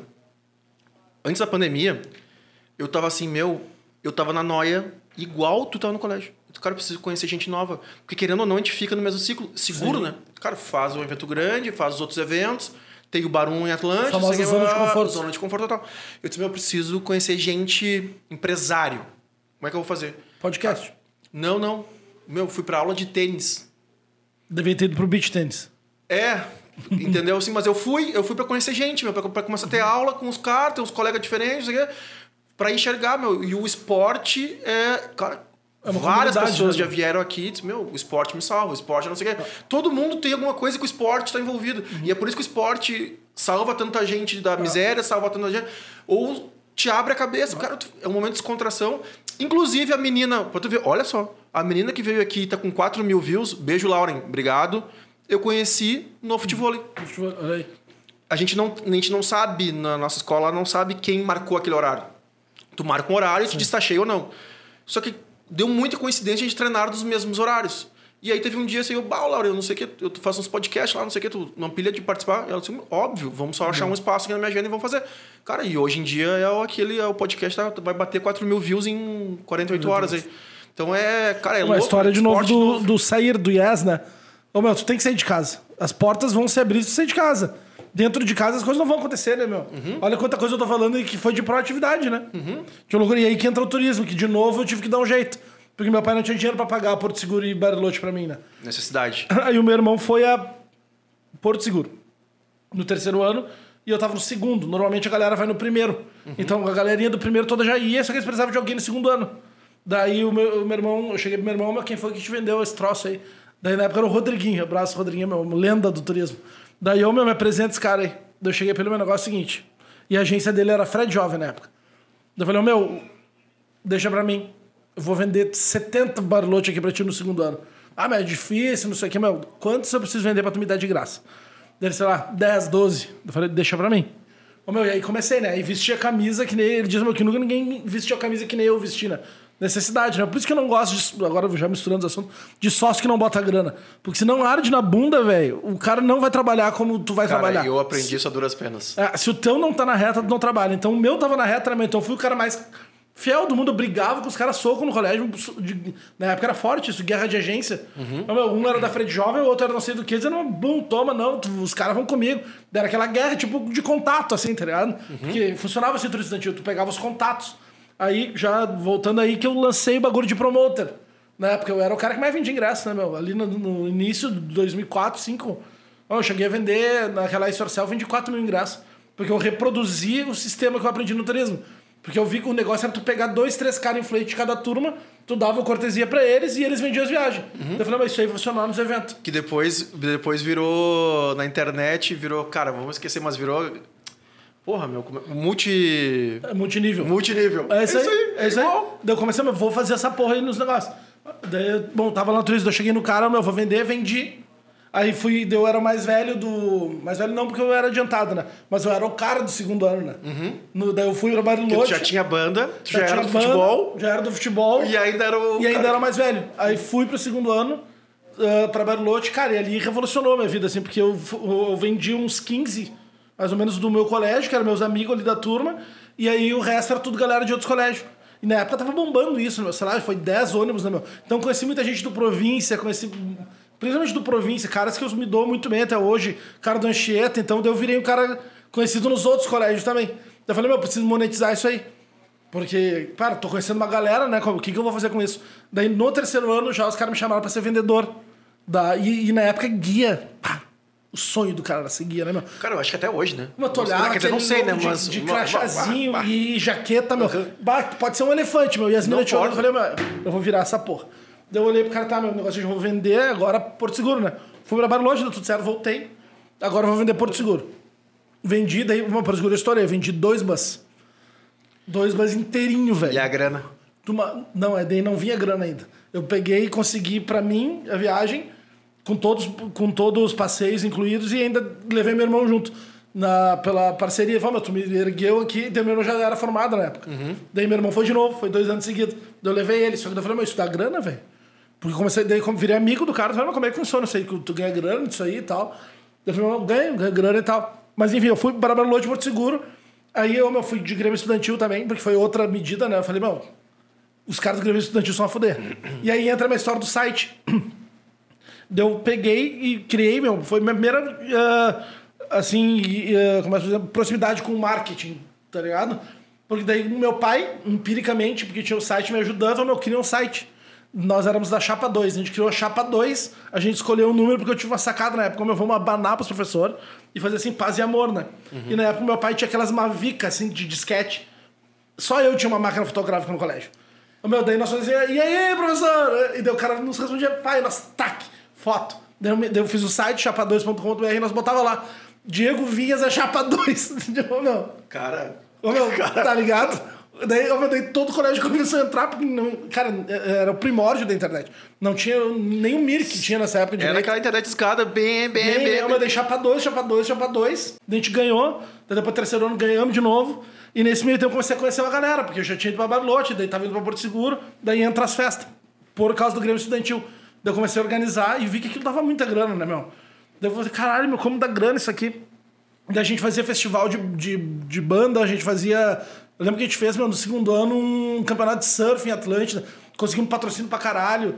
Eu vi como era forte o negócio do Sou do Colégio Farroupilha, tá ligado? Então a gente chegava, conseguia patrocinador, mas como é fácil, né? Daí tinha Kazuca na época, aí eu já era amigo do Capu, daí a galera, daí eu já comecei a aparecer no, no Kazuca, daí eu já era o clavé do Kazuca, daí eu fazia as paradas com o Kazuca, então a coisa foi toda indo, né, meu? Eu comecei a fazer festa. Sim, uma- na verdade, uma coisa foi puxando a outra. Capital social. Porque daí, como eu conheci a gente do turismo, eu falei, meu, vou fazer festa. Daí comecei a fazer festa no colégio mesmo, assim. Porque na época esse negócio de bebida pra menor era foda-se, né? Então eu alugava os lugares, eu pegava a casa da galera. Só que eu tava falando com a, com a minha esposa esses dias, porque ela tem um irmão de 11 anos. A gente perguntou assim, cara, o que, que essa galera faz? Porque não, nossa, tem. nossa formatura era open bar, velho. Exatamente. E, e podia, tá, tava no contrato, tá ligado? Exato. E daí eu fazia, me alugava os lugares, fazia open bar. Daí que nasceu a cangu dos negócios dos open bar. Daí eu vi que a galera adorava open bar, né? meu? Eu Fazia, eu lembro que a primeira festa que eu fiz, meu, cobrando ingresso, era a festa do Coma. Foi na casa da Bina, grande Bina, que era do lado do Farroupilha, uma mansão, que tinha tipo um atrás, assim, uma segunda casa. A gente pegou a segunda casa e eu nem sabia o que era camarote ou não, né? Mas na época eu mandei fazer duas pulseirinhas, porque já tipo um mezanino. Daí ali eu pegava e cobrava mais caro pra galera ficar na- naquele, naquele andar melhor. Mas, meu, é que até hoje é isso, né? Por que, que as pessoas. Por que, que a Nike cria um tênis e diz que esse tênis é o 1, esse tênis é o 2? Todo mundo. É o isso. boneco dos, nos- dos animes, não sei o quê. Porque, porque eles numeram. Porque tu quer ter o boneco número 1. Porque tu quer ter o celular, não sei o quê. Exatamente. É isso. E é o mesmo. Cara, é tudo. É difícil ter uma coisa nova que não foi feita. É só tu entender realmente o que já passou. Se tu Uhum. conseguir olhar pro passado, estudar de verdade, olhar, cara, tem gente que faz isso com gestão financeira, com negócio, investimento em ações. Dizem que já tudo aconteceu na história. Tu só tem que interpretar aquele momento. Ninguém inventa nada, né? É, tu vai moldando, adaptando, mas assim, inventar, né, cara, é difícil. É, mesmo. ninguém inventa nada. O cara vai olhando as coisas, meu, é o papo das gavetas. Quando eu tô olhando o negócio na TV, tu, daí tu já vai. Isso aqui poderia dar um negócio aqui. Daí tu vai juntando as peças, né? Sim. E a coisa vai acontecendo. E daí eu comecei a ganhar grana forte mesmo, meu, no carnaval do Ibiza. Lembra do bloco Claro, VIP óbvio, com o William? óbvio, óbvio, óbvio. Com o William Assis. Cara, ali eu ganhava grana, porque eu vendia, tipo assim, 1.200 blocos de carnaval. Isso era muita coisa na época. A gente vendia pra todos os colégios, né? A gente botou banquinha no centro. Daí nós já tinha as manhãs do marketing. Mandamos você fazer faixa. A gente pegou parceiros pelo centrinho. Então a gente botava que o nosso bloco tava vendo, tipo, nas melhores lojas. Então desde cedo eu aprendi a importância da venda e dos contatos. Então eu ia socando aqueles ingressos pra vender, meu, em tudo que é lugar. E botava a galera que eu conhecia divulgar pra mim. E a coisa começava a acontecer. Aí o William me chamou pra ser sócio. Aí eu fui sócio dele do Bloco VIP por um tempo. Aí depois conheci o Maluquinho. E o Maluquinho foi meu primeiro sócio efetivo de eventos. O assim. maluquinho passou por aqui, vai, muito bom. O Maluquinho, ele, o. Maluquinho é um gênio, né? Daí Ele tinha, como é que era? Impacto Produções. Daí ele me chamou, "Meu, vamos fazer um evento. Quero que tu seja promotor e tal. Daí eu, não. Já, daí eu já tava na faculdade. Na promotor, não. Eu entro, mas entro sócio. Depois a gente tem que voltar, meu, como é que foi a escolha da faculdade e tal. Certo. Daí, bom, daí falava sócio do maluquinho, daí começou toda a história de eventos, né? A gente fez o Halloween da Varig na época. Eu tava em 2004, eu tinha 16 anos. Foi o primeiro evento forte, assim, que eu fiz. Halloween da Vale. Halloween da Varig, lá na Zona Sul. Ô, meu, deu com o bagulho do turismo, né? Falei, mas é longe, mas eu vou fazer o seguinte, eu vou fretar bus. Daí eu comecei a vender ingresso com bus. Eu vendi, tipo assim, 15 bus saindo da Encol pra ir pra lá.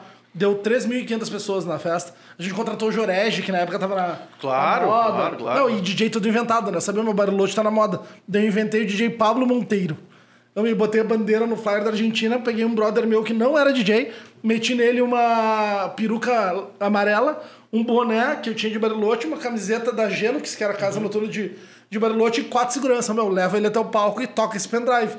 DJ Pablo Monteiro, só com as musiquinhas de. Tudo pronto. Tudo pronto. E os caras adorando, tinha que ver, mas cadê o cara do. O Cara, tem DJ história. da Bypass. Tem história de, de- de- Cara, isso é Paulo Sati, eu acho. Mas aí não foi pensado. Cara, contratar os DJs de Israel, que eu não sei o que. Meu, os caras eram garçom em Israel. É isso aí. Garçom, mas meu, É de Israel. que naquela época importava. Meu, eu lembro até hoje que importava eram as bandeirinhas. Federico Barco, lembra? Que é a bandeirinha. O nome, claro, meu, Claro. isso aí. É o nome. É o nome? E até hoje, né, O meu? Vintage e o uh, Alok, os caras, cara, os caras vão uh, deixando o nome mais Americanizado. americanizado pra, cara, pra, pra vender, né? Pra- Botar Diego, botar Não vai. Felipe, Não cara, vai. tem que ser, vai ter que remar um pouco mais. É marketing, né? É marketing, é marketing. Aí era muito louco, né? Aí, bom, da faculdade eu saí do colégio, como eu tinha esse meu melhor amigo, que era o Jonas Pilau, que daí a gente tinha banda junto, daí a gente, daí eu troquei de turma, né? Eu saí da turma dos Mongolão, daí como eu tinha- já tinha sido aceito nos caras fuder, aí eu troquei de turma. Daí eu fui de segundo e terceiro ano, eu estudei com ele, daí a gente começou a compor, a gente tinha banda, cara, a gente foi longe na época, da, na, Playboyzada com, com as nossas musiquinhas. É porque, meu, olha, olha o link. Não é só ter a banda, né, meu? A banda também andou porque tu fazia um monte de coisa. Tu Sim, ia criando mercado funcionou. até pra banda mesmo. A banda funcionou. Tu- na verdade, tinha um grande ecossistema que uma coisa ia alimentando a outra. Exatamente. A, a banda alimentava os- as, as minas, o evento, ah, tu botava mais gente e vendia passagem, depois a galera da passagem tu, tu trazia para teus eventos. Então, cara, era um grande Cara, isso é ecossistema. mais ou menos o que eu ensino hoje no- na mentoria, que é a autoridade digital, né? Eu ensino mais ou menos a fazer isso na internet. Mas é o que eu fazia lá, né? meu? Eu começava a botar eh, status na minha pessoa, tipo assim, fazer coisas legais pra galera pensar, "Ah, o Clavé é o cara da banda, é o cara do. Eu era o AP no Mirk do Anchieta. Sei lá por quê, tá ligado? Que eu nem estudava no Anchieta, mas a galera gostava de mim por causa de Bariloche. Me deu o AP e tu saiu o AP, tu era o cara mais a fuder do mundo, né, meu? Aí eu já fazia boxe, porque como eu briguei minha vida inteira, né, meu? Pra, a galera me fazia bullying, briguei a vida inteira. Eu já era lutador de boxe também, já tava magro. Fui pro exército também, que a, que a faculdade, que o colégio tinha parceria com, com o CPR, né? Que era o ESIM, Escola de Instrução Militar. Daí também já eram os caras que corriam sem camisa em volta do, do, colégio. do colégio, então já tinha mais isso. Então eu fui alimentando to- toda uma estrutura do Clavé ser o cara legal. E funcionou. E, na- e a escolha da faculdade foi porque esse meu brother, né, meu? Eu cheguei pra ele, tá aí, meu, o que, que nós vamos fazer? Não é o que, que, tu, o que, que tu vai fazer, o que, que nós vamos fazer. Então, né, meu, acho que esses troços aí que tu tem de, de vender coisa aí, essas festas que a gente faz, que ele era do, do, do, do Grêmio comigo, ele falou, meu, vamos fazer tal de publicidade isso aí. Ele quis fazer. Eu, daí, com ele virou, tipo assim, o meu ídolo dentro do colégio, né, meu? Porque bah, o cara me tirou, ele é o cara que me pegou pela mão e disse, não, meu, vem que eu vou... Vem cá, nerd, que eu vou. Vem cá, nerd, que eu vou não sei o quê. Daí a gente foi pra faculdade, fizemos o mesmo curso, viramos colega e se formamos no colégio e na faculdade junto. Irado. E começamos no beat tênis junto também, há 4, 5 anos atrás. Então o cara, pro, resto da vida, assim, ficou comigo. Daí veio a escolha do, do, do curso. Eu só repliquei na faculdade que eu fazia no colégio, irmão. Entrei pro, pro diretório acadêmico. Ent- eh, tinha banda também, eu era da banda do colégio. Aí eu comecei a fazer festa universitária. Antes da Cangu ainda, da, da das primeiras festas que eu fazia, a gente é o DAC, o Diretório Acadêmico Central. Daí a gente era do DAC, daí eu criei a Insane DAC, que era o nome da festa, que era Open Bar. Daí a gente fazia duas por ano, uma em cada semestre. Ô, meu, estouro nas fintas. Cara, de chegar em casa com sacola de dinheiro, não- ô, meu, de, de ser assustador, assim, né? Eu chegava em casa e dizia pra mim o que, que eu faço, isso aqui me ajuda a contar. Porque meu, era muito dinheiro. E não tinha que dar nada pra faculdade, a gente só tava lá pra ser Claro, do diretório claro, e, e o dinheiro era nosso. Só que uma sacola de dinheiro, nós ganhávamos. Então eu falei, ô, meu, isso é a fuder. Isso é bom demais, meu. Me divirto e ainda Então ganho eu falei, vamos começar a fazer isso mais, né? Mais profissional. Daí veio a História Selfie, lá a Patrícia, lá as quatro irmãs. Daí c- com isso surgiu a Cangu, que a gente só fazia open bar, né? Aí depois começou a fazer semanal, que a gente descobriu que semanal dava dinheiro. Daí a gente fazia Química, Barba Azul. Pra quem não, não tá ligado nisso aí, quem tem casa noturna e às vezes perde tração na força, perde tração, não, não consegue montar um time, não consegue não sei o quê, criou-se em Porto Alegre esse mercado de ah, junção de promoters que criava uma produtora e essa produtora era responsável por ajudar nas noites ou ser responsável, né? Daqui a pouco pegar uma noite que a casa não abre e criar uma terceira, quarta, quinta noite e pegar para ela. Normalmente a gente começava pelas noites mais fracas, tentava dar É uma mão bombeiro, ali. né? Eu sempre falei que produtora de eventos pequena é bombeiro. É isso aí. E eu tenho uma analogia que os dão risada, né, meu?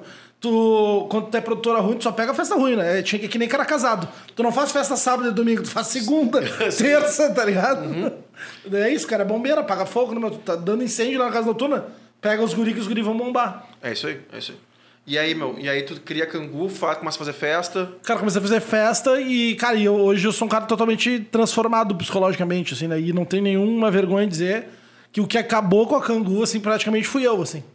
Porque eu, eu virei daí, meu, com tudo isso, que eu já tinha passado, eu estourei muito cedo como produtor, né? Porque, tipo, ah, os caras...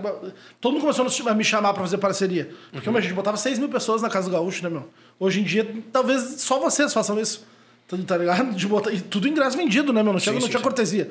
E aí eu peguei e comecei, e aí eu não, eu não entendia muito o ecossistema da coisa. Tipo assim, eu me achava muito mais importante que todos os outros, porque eu vendia 90% da festa. Tipo assim, uma Ice for Self com 6 mil pessoas, pra apertar pro boca pros guri. Eu vendia 4 mil. Então, tipo eu comecei aí a achar que eu podia fazer tudo, que eu era o cara. Então o meu ego foi lá em cima, daí eu comecei a brigar com todo mundo. Eu lembro até o meu irmão era meu sócio, né? Ele que fazia o financeiro. Eu lembro até hoje que ele me jogou um monitor no escritório na cabeça. Porque eu tava, vai te fuder, tu não faz nada. Vou tomar teu cu, eu não queria trabalhar, não queria ir pro escritório. E daí o cara consumo de álcool a fuzel, né, meu? Aí chegava bêbado, se perdia nos bagulho, tipo, meu, Isso- loucão, tá ligado? Meu, é, import- é, isso é muito importante, meu. Porque, meu, isso é. Claro, teve uma mistura de tudo, assim. Mas como esse mercado, tu tem que tomar muito cuidado. Muito cuidado. Muito cuidado, porque, cara, a linha é muito tênue do ego. Muito. E eu, cara, eu tenho, assim, ó, na minha cabeça, assim, eu tenho como se fosse hoje, o falecido Leandro. Eu, enfim, eu tive que assumir, uma, tive não, fui convidado a assumir o marketing da, do Café Moinhos uma época. Ah, o. Leandro faleci, o Leandro era dono junto com o Dado. E tinha uma noite que tava bombada e nós estávamos no camarote que era o camarote dos donos, dos sócios, do Leandro, enfim, que o Leandro ia bem mais que o Dado. E chegou uma proposta para comprar o camarote. E o, Le- o Leandro, que, ah, tá, claro, não. Sei lá quantos mil, não lembro números, tá? E a gente foi pro meio da pista. E assim, Vinhas, quando tu aprender a tirar o teu ego da jogada e, coloca, e elevar o ego dos outros em torno do, do que tu faz, deixar eles aparecer, principalmente no camarote do dono, o cara ter, porque não va, para ele não vale nem estar ali, o que vale para ele é contar que ele comprou o camarote do dono. É É, isso para ele que importa. Aí tu vai ganhar dinheiro. Cara, aquilo me marcou de uma, porque o ego faz muito parte do nosso do nosso do nosso trabalho. Eu acho que em qualquer trabalho, mas nosso em específico, porque a gente é muito acessado, ainda mais hoje, né, internet e tal, assim, todo mundo tá te consumindo, todo mundo, todo mundo quer estar ali. Tanto que eu falo pra todo mundo, segredos de casa noturna, bar, casa noturna, evento, meu, o dono tem que estar lá. Tem. Não, cara tem, que ter, tem que ter um dono lá sempre. Porque as pessoas querem ver o dono, as pessoas querem estar perto do dono. As pessoas vão no bar porque eu tenho o dono. As- os, teus, os meus amigos de 40, 30 e, pou- 30 e muitos, né? Eles vão no canto porque sabem que normalmente toda quinta e sábado eu tô lá. Porque senão eles não têm o que fazer lá. Foi o que tu falou, meu, casado, meu. Não É. vai. É uma vez no mês que ele teve uma folga que não sei o que, o filho, não sei o que. O filho foi com a avó e pegou a mina e foi lá no bar. Cara, ele vai no- naquele bar porque ele é meu amigo. Se eu não estiver no meu bar, ele não vai ir. Não vai. Então, cara, só essa. Comecei a falar assim, e perdi Não, mas é isso, meu. É o ego. E ali eu me perdi. Ah, é, isso aí. Eu me perdi, não tenho vergonha nenhuma de dizer, porque, cara, imagina. ah, ganhando dinheiro, muito dinheiro desse. Dinheiro a ponto de ter carro e ninguém mais ter. Dinheiro de. Meu, de que eu lembro, até lembro que depois eu comecei a, a, a pensar uns tetos assim, tipo, eu convidava alguém pra fazer alguma coisa, o cara dizia, "Meu, eu tô sem grana. Eu dizia, como é que é possível que esse cara tá sem grana? Dinheiro é tão fácil de fazer. Como é que ele não tem dinheiro, tá ligado? Então comecei, daí o cara começa a gastar errado. Não. Educação financeira zero. Não guardava porra nenhuma, torrava tudo em trago, pinga e foguete. Não, não, não tem. E daí eu comecei a me achar, né? ainda mais pra dentro do sócio. Eu não entendia que o meu irmão era importante, eu não entendia que o Boca era importante, que o Tavares era importante, que o Daniel era importante do jeito dele. Tipo, eu não conseguia lidar com as individualidades de cada um. Eu achava que todo mundo tinha que ser que nem eu. Tipo assim, porque eu, que nem tu, né? eu sou workaholic total. Eu tô aqui às oito, eu chego em casa, vou editar vídeo. Então, tipo assim, eu não parava, no meu- eu, eu achava que todo mundo tinha que ser que nem eu. E isso não dava certo, porque as pessoas são diferentes, cada um tem a sua peculiaridade e é importante de uma maneira. Tipo, o financeiro é tão importante quanto o cara que vende. E isso eu fui entender depois, quando eu tomei no rabo. Porque eu mandei todo mundo se fuder. Depois do. Aí, aí que entra a ruptura da coisa toda. O bagulho começou a explodir. A Cangu tava bem, muito bem, obrigado. A gente tava meu, estourado. Aí eu peguei e quis dar um passo adiante. A gente criou a Blue. Na verdade, a gente nem criou a Blue, a gente pegou a New Fever, que era dos guri que eram meus contatos no colégio, que era o Vini e o Pereco. E eles estavam começando a fazer festinha. Eu falei, não, mas beleza, vamos profissionalizar, vamos fazer a New Fever. Antes do Biju ainda. Então eu peguei, assumi a New Fever junto com os caras e briguei com eles. Porque eu era muito louco. Daí mandei os caras se fuder, também falei, agora eu vou criar um bagulho pra fuder com vocês. Tipo, bem produtor de evento Porto Alegrense Raiz. Aí criei a Blue. E só que os guris dizendo, meu, não vai, a gente não tem expertise de menor de idade. Não vai. Eu falei, não, eu vou, não vai, eu vou, não vai, eu vou. Fui fazer sozinho. Daí peguei e trouxe na época o Strike. Quando ele tava na Malhação, primeiro show do Strike em Porto Alegre. Só que aí, só daí, meu, nesse estudo de casa, nós vamos ver 50 coisas pra ensinar pros caras como não se faz um evento, tá ligado? Eu não tinha lugar pra fazer na data que eu consegui a banda. Ô, meu, vou pegar qualquer lugar porque eu sou clavé. Pizza, a galera vai. Peguei e meti, meti no Cine Teatro de Piranga. Tá ligado? Uma bosta de lugar ali do lado do, do, do Shopping Total. Ô, meu, peguei, meti, trouxe o strike, botei junto a banda Drive, aquela. Na época que o hardcore tava na moda, rolava até em festa de Playboy, tu tinha que ter um forfã, um Sim, de Bob, tinha tipo um pagode, tinha que ter uma banda assim, então o negócio tava estourado nos Playboy. Meu, vou fazer strike. Irmão do céu. Deu tudo errado, velho. Chuva, temporal. Meu, tudo que é merda que tu pode imaginar, deu. E eu fui o único investidor, porque eu tinha dinheiro pra caralho. E os guris não quiseram vir comigo. Não, daí eu falei, meu, eu vou sozinho.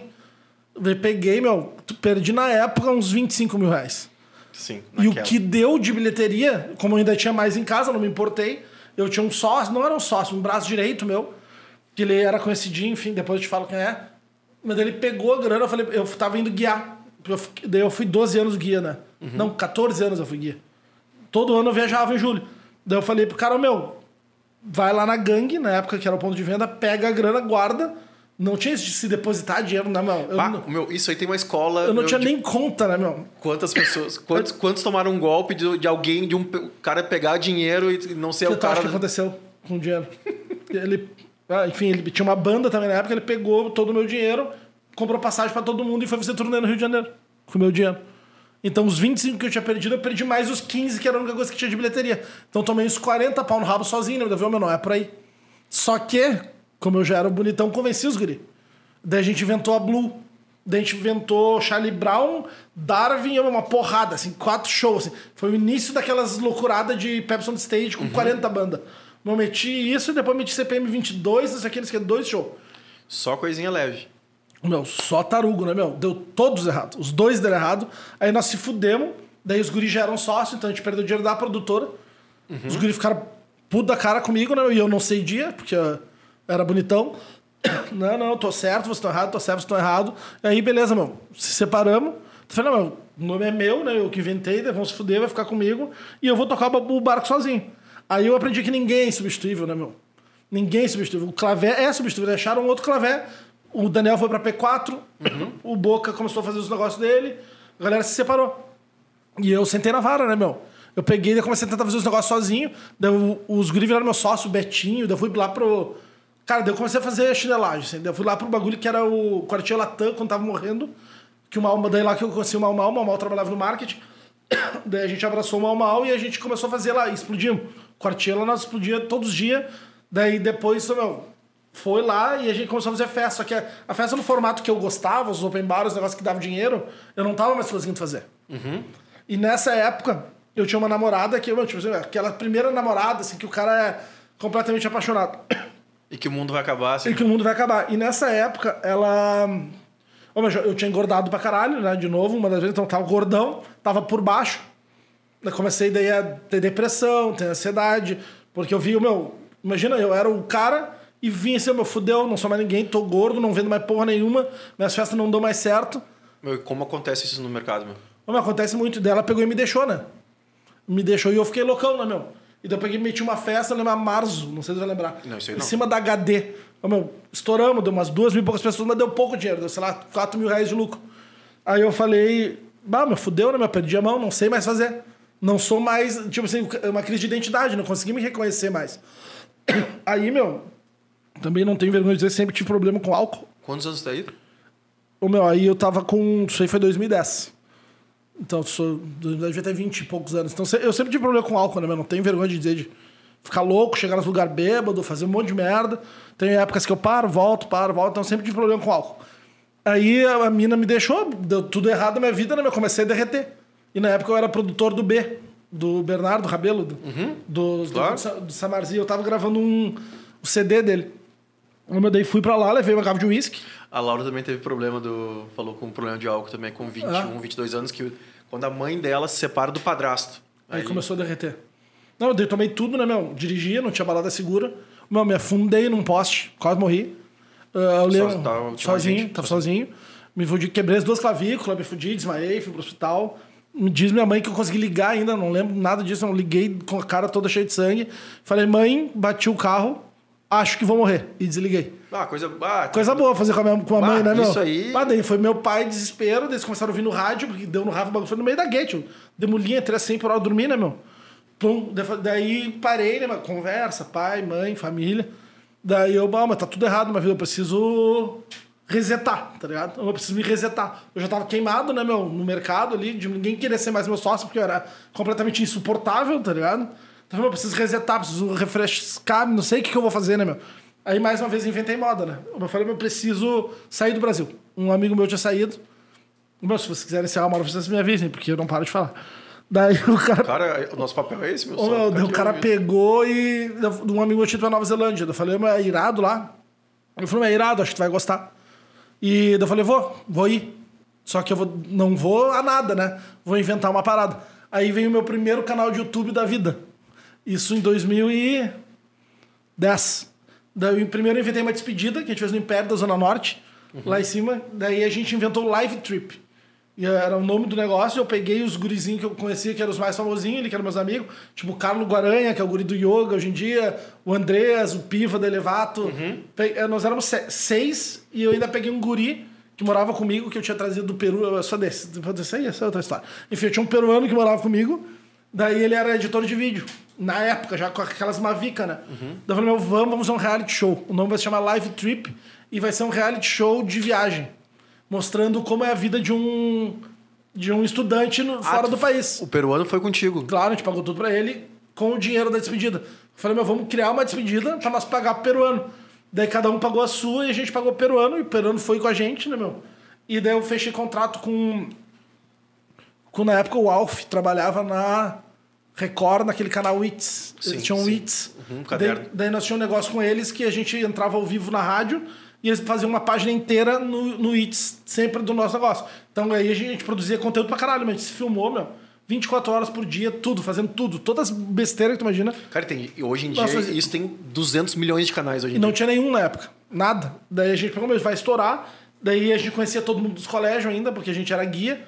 Todos nós éramos guias, né? Mas A gente lançava no YouTube, daí mandava no MSN na época, sei lá qual era a plataforma que usava, era Orkut, e derretia de visualização. Até tem, se tu quiser olhar depois, é muito engraçado. Tá lá Live Trip, e tinha um negócio que tava na moda na época, era o Free Hugs. Ani, vamos achar isso aí, vamos colocar. Acho, acho. Bota na vinheta, Free Hugs. É Brasil, é, free Hugs. Ah, isso aí eu vi, isso aí eu vi. And Brazilian Kiss. Que nós botava a placa do lado Free Hugs, da outra, quando a mina vinha, nós botava Brazilian Kiss pra ver se ela nos beijava, tá ligado? Ô, meu, isso estourou na época. Estourou, sei lá, deve ter 50 mil views. Sim, é que na época, Na né? época, e daí depois a gente foi num jogo de rugby, trilouco, eu e o Berend, lembra do Berend? Meu, Claro que tem também ali, é muito engraçado, eu xingando os caras, meu, loucurado no trem, cantando ópera no trem inteiro, eu fiz uma ola no estádio. Eu me pintei inteiro de azul e escrevi assim, é, Blue Fat. Um negócio assim, gordão sem camisa no estádio, enlouquecido, né, meu? Eu fazia ola, a galera fazia ola, mas bombou também. E daí a gente começou, meu, vai dar, vai dar, vai dar, e nesse meio do caminho quebrou o bagulho do Alf. Ele saiu do It's. Porque o nosso acordo é assim, não vão lá, gravam, tragam um material que a gente vai analisar. Se tiver a fuder, se na internet for bombando, a gente edita, faz um programa e vende. Daí ia ser um programa da Record. Aí mais uma vez, né, meu puto. Mas tu trabalhava lá ou só gerava conteúdo? Quer dizer, Não, tra- não, que- não trabalhava, gerar, trabalhava. Não que gerar conteúdo não seja um trabalho, inclusive. Tanto né? que eu perdi, né, meu, eu- quando eu voltei, eu voltei reconhecível, né? Eu perdi 45 quilos, né? Em sete meses. Porque eu trabalhei pra caralho, né? Porque eu era um dos únicos ali que, não preci- que precisava trabalhar. Além de meu pai não ter grana sobrando pra me manter lá, eu não admitia que ele me mandasse dinheiro. Então eu trabalhei de tudo, né? meu? Comecei na. Eu era cleaner de obra, pior coisa que eu fiz na minha vida. Eu vou ter que ganhar duas cenas de disco, né, meu? Então eu limpava a obra, toda a merda que os caras faziam, e toco e ferro e os caralho, eu carregava e limpava. Trabalhei muito tempo em plantação de kiwi e tudo isso a gente tem filmado, né? Plantação de kiwi, eu, eu, sei tudo sobre kiwi. Todas as temporadas do kiwi eu entendo. Daí depois voltei, cara, eu- só não queria saber de evento na minha vida. Acabei caindo nos eventos. Aí que voltou a mil. Quanto tempo tu ficou lá? Fiquei quase um ano. Daí que veio a minha humildade nos eventos, né, meu? Porque aí eu fui pra técnica. Eu trabalhava montando palco e tenda. Cara, e eu via o nojo que a galera nos olhava, tá ligado? Às vezes tu lá num calor de 40 graus só quer uma água, não passava um cara pra te dar uma água gelada, tá ligado? Depois quando eu voltei, eu comecei a, outro tratamento, outra cabeça, tá ligado? Eu me fudia lá montando palco de sol a sol, tá ligado? Às vezes a gente ia pra uma ilha, ficava 15 dias na ilha, um- uma ilha do caralho, assim, meus negros aproveitando e nós se fudendo no sol da Nova Zelândia na cabeça lá, trabalhando, tá ligado? E aí, o que aconteceu, né, meu? Ah, Cara, como- sabe que a gente, teve, a gente teve esse papo que tu tá falando de humildade, de ver as pessoas invisíveis, né? Os, as- os trabalhos invisíveis, né, meu? Segurança, atendente de bar, no caixa, blá, blá, blá. A gente teve com a nova galerinha que é a, a Turma do Barum. Cara, grupo, equipe, família, o nome que tu quiser dar. É, cara. Só que essa galera a gente tem um negócio que é escolher os cartões. Cara, isso é... O Barum tá indo para a décima temporada, então tem toda uma Sim. mística nisso aí. E aí, a minha parte é a operação, né? Eu comecei como gerente de marketing de casa e tal, depois, cara, não é o que eu curto. Eu curto Que é... é a operação. Eu curto a operação, meu. Eu curto ter 700 Tenente. cara aqui, exatamente. Eu curto é isso- é sabe? Dividir as pessoas, pensar... Meu, você vai ver, tem, tem um, uma, uma- um mapa do evento ali, tem um mapa do evento... Tu é parede. produtor, tu não é promotor. É, meu, meu negócio é pensar no todo, assim, meu, por aonde o gelo vai caminhar? Por aonde não sei o quê? Onde tem que ter do- dois seguranças? Aonde que não sei o? Aonde eu posicionar a câmera? Qual é a rede rádio? Todo mundo vai falar no mesmo canal, tem canal separado, tá? essa é a minha pilha, tá ligado? E a gente falou pra eles, cara, vocês que tão, vão ser a galerinha, né, os famosinhos e tal, vocês não sabem a diferença que faz do cara que é educado de vocês e, e olha pro segurança, e aí, João, boa noite, tudo bem? Vai e aí, não o sei que quê. quiser. Exatamente o que eu falei. Cara, esse cara, ele vai entrar e sair. Tem uma regra, vocês não podem sair. Se tu for o cara legal, o comportado Traz do um cara, energético pro cara. meu, tu vai fazer o que tu quiser no bar. Porque, eu- cara, uma coisa é tu olhar no meu olho, bom dia, boa noite, boa noite. Ei, meu, como é que tá? Não sei. Não importa que você possa ser tudo bem, mas, meu, tu falar com, com o invisível, cara, pro cara, é, foi o que tu falou agora. Tu, te- tu aprendeu duras penas, eu aprendi do quartel, por óbvio, né? Que é, cara, bom dia e boa tarde pra todo mundo. Pra todo mundo. E aí, como é que tá? Se tiver um tempinho, meu, escorre no cara. E aí, meu, como é que tá? Tem família? Não tem? Como é que é a tua vida? O cara vai, vai descobrir, o cara tem três trabalhos, o cara não sei o quê, o cara pegou um ônibus, largou da relojoaria de tarde e foi pra lá. Enfim. É foda. e Os é, caras é se muito foda. Ela, Pra ela ganhar é- pouco, né? Exatamente, pra ganhar pouco. Pra sustentar uma família. É isso aí. E por isso que tem dois, três trabalhos e tal, É. não sei o quê. tararara. Aí é foda. Bom, enfim, daí eh, o bagulho quebrou, né? Daí a gente se separou. Éramos sete, então, agora cada um tem que se virar, né? Daí o Carlos foi pra Austrália, o Andreas foi dar a volta ao mundo, será que cada um cara foi um cada lado. Daí ficou eu, o Tuco, que é um amigo meu muito louco, e o peruano. Só que nós tínhamos que sustentar o peruano, né? Meu, quando tu fala que um cara é muito louco, eu me assusto um Não, pouco. é level hard. E daí eu peguei, mas aqui nós vamos ser com o peruano, né, meu? Daí esse muito louco tinha um parente que ele cavocou, sei lá da onde, que tava na Nova Zelândia, na, meu, na cidade de Nelson, que não tinha nada a ver de onde a gente tava. Daí, pô, vamos ter que desovar o peruano, né, meu? Daí a gente pegou, ligou pro cara e disse, mas tem vaga de trabalho, eu preciso que um cara trabalhe, blá, blá, blá, blá, Meu, olha como são as coisas. E a gente desovou o peruano pra lá. O peruano foi bem louco, sem falar inglês porra nenhuma. Falava português, né? Largamos... meu, vamos fazer um parênteses, assim, da onde... Rápido, assim, não precisa dar muito detalhe, mas por que, o peruano foi, enfim, tava aqui? O meu peruano, ele. Eu conheci ele na Praia da Pinheira. Quando eu era muito pequeno, assim, tinha 10, 12 anos, assim. E ele ficou amigo da família. Da minha mãe, meu, todo Tá. mundo, ele era muito querido. E aí ele tinha uma vida fodida, assim, né, meu? A mãe dele tava nos Estados Unidos ilegal há um milhão de anos. E ele não via a mãe dele há mais de 15 anos, porque o cara é. O nome dele, do cara ser peruano, o nome dele ainda é Abdala, tá ligado? Tá. E daí ele não conseguia visto pra entrar e a mãe dele não podia sair. Daí ele morava com a avó em Curitiba, então a gente se encontrava todo verão. E daí ele, ah, tua vida assim é lá, pai. Daí eu falei, meu, vem morar comigo. Então o cara foder, e a minha mãe sempre comprou as ideias, daí ele veio morar comigo. Daí ele ficou comigo, botei ele no turismo, tentei transformar ele em DJ, tipo, ele ia se virando, tá ligado? Daí ele já trabalhava com um político filmando, então ele fazia uns trampos aqui de, de videomaker. E daí ele curtiu, daí ficou comigo um tempão, morou uns dois anos comigo, velho. Tá ligado? foi pra- e foi pra Nova Zelândia comigo e nós desovamos o Peruano pra lá. Daí, bom, o Peruano foi lá trabalhar numa pizzaria, um restaurante ah, italiano do cara, na cozinha. E hoje o, o Peruano tá muito bem, obrigado, empresaríssimo. Duas, três pizzarias no Chile, Caralho, que animal. porque o irmão dele é chileno, então ele aprendeu todo o processo da pizza. E hoje tem três empresas, até me arrepio falar, o cara tem três empresas, tá bem pra caralho, cruza o mundo inteiro, foi, ele vem, vem sempre do Chile de carro pra Pinheira, a gente se encontra todo ano. Meu caminhonetão violento, ele disse, ah, meu, muito obrigado por, pelo que tu fez por mim, porque se não fosse isso, eu estaria fudido, velho. Tu, tu mudou minha vida. Que animal, meu. E, e a gente conseguiu mudar a vida do cara, porque eu sempre fui bom, assim, né? Por mais que eu, o Clavé sempre foi louco, né? Eu sempre tive essa imagem, né? O Clavé é muito louco. Só que eu sempre fui um bobalhão de coração pra quem eu gosto, assim. E ele não foi o único. Teve outro cara que a família dele se mudou pra não sei pra onde. Eu botei o cara morar comigo dentro de casa. Uma vez num jogo do Grêmio eu adotei uma criança. Eu ia todo final de semana lá na casa do Negãozinho, levava o guri pra jogar bola. Mataram o guri, depois a gente descobriu. Mas, tipo assim, a gente ia todo final de semana lá da coisa, da roupa do Grêmio, levar o guri em treino. Eu sempre gostei dessas paradas. Bom, daí lá, na, daí eu, vou- lá na Nova Zelândia fudeu tudo, né, meu? Eu, ah, de novo, eu só me fodo, né, meu? Eu falei, mas vamos ter que inventar outra coisa, né? Eu olhei pro cara, vamos inventar outro programa. Nosso. Daí a gente inventou Out and About, que é uma gíria pra dizer que é por aí. Tipo, lá, daí, daí eu falei, mas vamos. A gente tava com dinheiro, porque a gente tava trabalhando pra caralho. Nossa ideia era visitar a Austrália, porque meu primo morava lá. Eu falei, meu, vamos fazer diferente. Vamos pegar a grana que a gente tem. A gente tinha uma van na época. Vamos cruzar a Nova Zelândia e fazer um programa muito a fuder, m- mostrando a Nova Zelândia inteira pra, pra galera. Só que não vamos lançar no, no YouTube. Vamos voltar, editar e aí a gente lança ele com periodicidade. Meu, fomos, Estratégia. fomos pra. cruzamos a Nova Zelândia inteira, assim, um dos negócios mais irados que eu fiz na minha vida. Assim, mo- mo- morando na van, mijando no mar, sem tomar banho, é uma loucurada, assim. Ficamos 25 dias fazendo isso. E cruzamos a Nova Zelândia inteira. Conhecemos meu, de ilha a ilha. Conhecemos toda a Nova Zelândia. Foi muito irado, assim, do caralho, assim. E, bom, aí a gente foi pegar, meu, deu uma porra nos HD lá. Enfim, o meu cara perdeu 50% de todo o material que nós tínhamos. Todo o material. Mas daí, mas daí nessa hora nós já tava pro foda, tá, meu? Não vamos nos estressar, mas não deu certo o projeto. Vamos curtir. Já era. Foda-se. Daí, beleza, voltamos pra Auckland. Meu, só um link aí. Aquilo, lembra que a gente falou lá no começo? Que a importância do, tá, meu, foda-se. A experiência. A experiência. Querendo Você não. já tava se fudendo pra caralho. Como Thiago, meu, já se fudeu várias vezes. Meu, não, o mundo não vai acabar. É sabe isso. que o cara vai passar dois, três dias, vai- vai vir outra coisa. Não, e veio, escuta. Daí eu peguei. Tá, mas vamos voltar pra lá, pra cidade, pra capital lá e vamos vender. Não é a capital, mas é a cidade mais famosa. E vamos vender a van e vamos se orientar, né? Cada um vai pra um trampo. Vamos, vamos agora, não existe mais. A gente não vai ficar famoso, o sonho acabou. Os guris fuderam. Meu, Vamos vender a van e vamos trabalhar. Beleza, fomos, né, meu? A gente tava com a placa de vende-se no carro.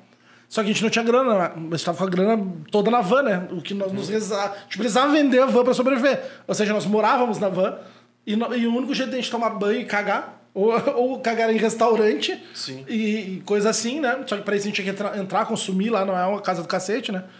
E banho a gente tomava em hostel, porque no início a gente ficou muito em hostel. Então nós tinha manha, a gente conseguia entrar. Tanto que lá tem uma lei que se te pegam no hostel, tu paga, sei lá, 300 dólares de multa, tá ligado? De tanto Só golpe. que nós tinha manha, nós entrava lá e tomava banho nos banheiros do hostel.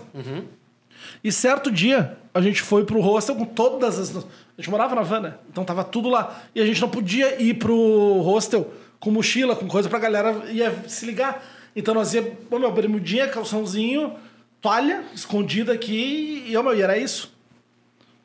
Fomos. Ah? Eu pensei numa coisa que eu não Na volta, né? Ô meu, frio. Pensa um frio. Porque lá é muito quente ou muito frio. Tipo aqui, frio. E nós de calçãozinho, regata e toalha. Meu, quando volta, cadê a van? Daí nós, meu, não podem ter roubado a van, a gente tá na Nova Zelândia, né, meu? Ninguém vai roubar uma van na Nova Zelândia. Devem ter guinchado, porque já tinham feito isso com a gente. E daí, ô, meu, quanto é que tu tem aí? Daí ele falou, meu, não sei, porque eu nem peguei minha carteira, deixei na van, achei que não iam roubar. Eu, pá, mas tu deixou tudo lá. Daí eu falei, ah, puta, eu também. O meu tava com um bagulhinho do. Eu lembro até hoje, meu, do Ah, ô, Cláudio, parabéns, meu. do American, não sei o que, da Nova Zelândia, lá que era um banco que os caras te davam uma carteirinha tipo do Nubank com um cartão dentro. Eu tava com aquilo, um cartão telefônico, o cartão do banco, que eu devia ter, tipo assim, 40 dólares e uns 20 dólares em dinheiro. Eu falei, meu, esse é o nosso dinheiro pra se virar. Daí a gente foi em hostel, coisa não pagava diária. Ou, meu, na real, pagava uma pra cada um, ou, ou nós não comia, né? E pra função do, de mandar dinheiro pra lá, era uma puta de um inferno, né? E Sim, não é um Pix hoje. e tem, sei lá quantas horas, 12 horas de fuso horário. Deu meu irmão, o que nós vamos fazer, velho? Ô, meu, vamos pegar essa grana que a gente tem e vamos rodar os três. ah, lá tem os depósitos, quando tu guincha o carro, os nego levam pro, pro depósito. Só pode estar num dos depósitos. A gente foi no, não tá. Foi no segundo, não tá. Foi no terceiro, não tava. Nossa, meu. Triste realidade. Roubaram a van com tudo dentro: passaporte, cartão de banco, cartão de crédito, roupa, Cara, isso- notebook, câmera, drive, ô, meu, tudo que a gente trabalhou um ano inteiro de gravação, a nossa vida inteira foi roubado. Levaram tudo. Tudo, tudo, tudo. velho. Roubaram a porra da van e nós, o que nós vamos fazer? Gastamos dinheiro em táxi, na época, indo atrás dos, dos depósitos. E nós ficamos com, tipo com 7 dólares. Lembro que a gente foi no McDonald's, conseguiu comprar um hambúrguer pra cada um. Já morto de fome, já tava o dia inteiro nessa função. Então, tá, mas nós dormia onde, meu? A gente não conhece ninguém. A gente não tem telefone, roubaram. Vamos fazer o quê? Deixou o cartão, né? Um cartão com 5 dólares de ligação. Liguei pro Brasil, meu, fudeu. Vai acabar meus créditos. Aconteceu isso, isso, aquilo. Deixei uma, uma grana guardada aqui. Falei, pega minha grana, pega mais um pouco que tu e me manda. Meu, demorou uns dois dias e meio pra resolver. Os dois dias e meio longos. Não. Mendigo, né, meu? A gente dormiu no, na praça, ô, meu, de mendigo. Pra não, pra não mentir, nós ainda tinha uma câmerazinha que, tinha, que nós tinha levado pra mostrar nós invadindo O rosto. o rosto. A gente filma lá, meu, eu e ele batendo de queixo em vez de frio, que devia estar menos 4, menos 5 graus. Meu, meu, vem e me abraça, né, meu? Vai te fuder azar, vamos se abraçar. Meu, começamos a se tremer, de falou, não dá. Vamos começar a caminhar. A gente começou a caminhar a rua ô, meu, morrendo de sono. Cara, vamos pra dentro do, do supermercado 24 horas, assim, trancamos no banheiro, meu, congelando os dois no chão e dormimos no chão do banheiro. Meu, não tinha. Meu, fudido, assim. Daí os caras se ligaram, começaram a nos atucanar. Sei lá, acharam que nós estávamos comendo, que nós estávamos dentro do banheiro, nos correram do mercado. Ô, meu, a gente ficou nessa aí dois dias e meio, velho. Eu pedindo dinheiro na rua. eh, Eu lembro que a gente pegava, entrava no McDonald's e, e sobrava batata, sobrava refrigerante nos copos. Ô, meu, nós pegava os restos e comia. Falei, mano, nós vamos passar fome, né? Até chegar o dinheiro. Daí chegou um pouco, não tinha muito. Mas daí a gente pegou, mas tá, agora vamos de rei, né? Daí a gente foi pra um hostel e pegou um quarto duplo, assim, que é caríssimo, né? Porque lá a gente ficava em quarto com 11, 12, 13. Bom, meu, vamos descansar um dia, a gente tá dois dias e meio sem dormir, né, meu? Como a gente pegou, assim, capotou, quando a gente acordou, a gente tinha, tinha conseguido no celular, né? Pegamos o chip e na van tinha assim, for sale. E tinha o nosso número. Essa foi a sorte. Aí ligaram e disseram, meu, chama a van. Em inglês, né? Não, na real mandaram texto. Lá eles usam o texto. Daí a gente, puta, meu, acharam a van. Vamos lá pegar. Ah, deve estar toda fodida, né, meu? Mas enfim, tava inteira, só tinham roubado o rádio e tudo. Olha como os caras são feitos, deixaram só a bandeira do Brasil. A gente tinha uma bandeira do Brasil, começaram, os caras roubaram tudo esses arrombados e deixaram a bandeira do Brasil, velho. Sim, porque a bandeira do Brasil facilita pra identificar também, né? Se Não, deixaram amassada dentro do porta-malas, do tipo assim, toma no cu dos brasileiros nojento. Uma a gente pegou a van, daí tivemos que reconstruir, mas vamos dormir na van, agora não dá pra vender, né? Daí a gente ficou mais uns 10, 15 dias vivendo numa van, tu imagina, dois caras, mano. Dentro da van, daí se fudemos, conseguimos vender a van, aí peguei mais trabalho. Aí, daí, tá, meu, vamos, não dá mais, né? Eu ia ficar um pouco mais, daí eu falei, meu, tô cansado. Falei pro brother, né? Meu, não sei se tu vai ficar, mas eu cheguei no meu limite. Eu não aguento mais, velho. Cara, que aventura essa aí, meu. Puta Meu, que foi- pariu, meu. Não, calma que piora. Eu falei, meu, eu não aguento mais. Por isso que eu digo que sou um cara calejado. Eu meu, não aguento mais, irmão. Eu vou embora. Liguei pro meu pai, meu pai marca a passagem pra Cara, mim aí. calma que pior. Calma que piora. Liga pra Vai ser agência. o primeiro a fazer a gente chorar, eu acho. Meu, liga pra agência. Eu não ligou pra agência. Marcou, tá? Dia 30, não sei do que. Eu já tinha um brother lá, né? Ele- tinha conhecido uma mina. Ele cruzou com a gente, cruzou em dois carros né, na Nova Zelândia. E num desses tinha um curitibano, amigo meu, Lelê. E quando ele, ele conheceu uma mina nessas noitezinhas que a gente foi cruzando, foi conhecendo. Ele conheceu uma mina de São Paulo, ele era de Curitiba, casado com filho, até hoje com a mesma mina.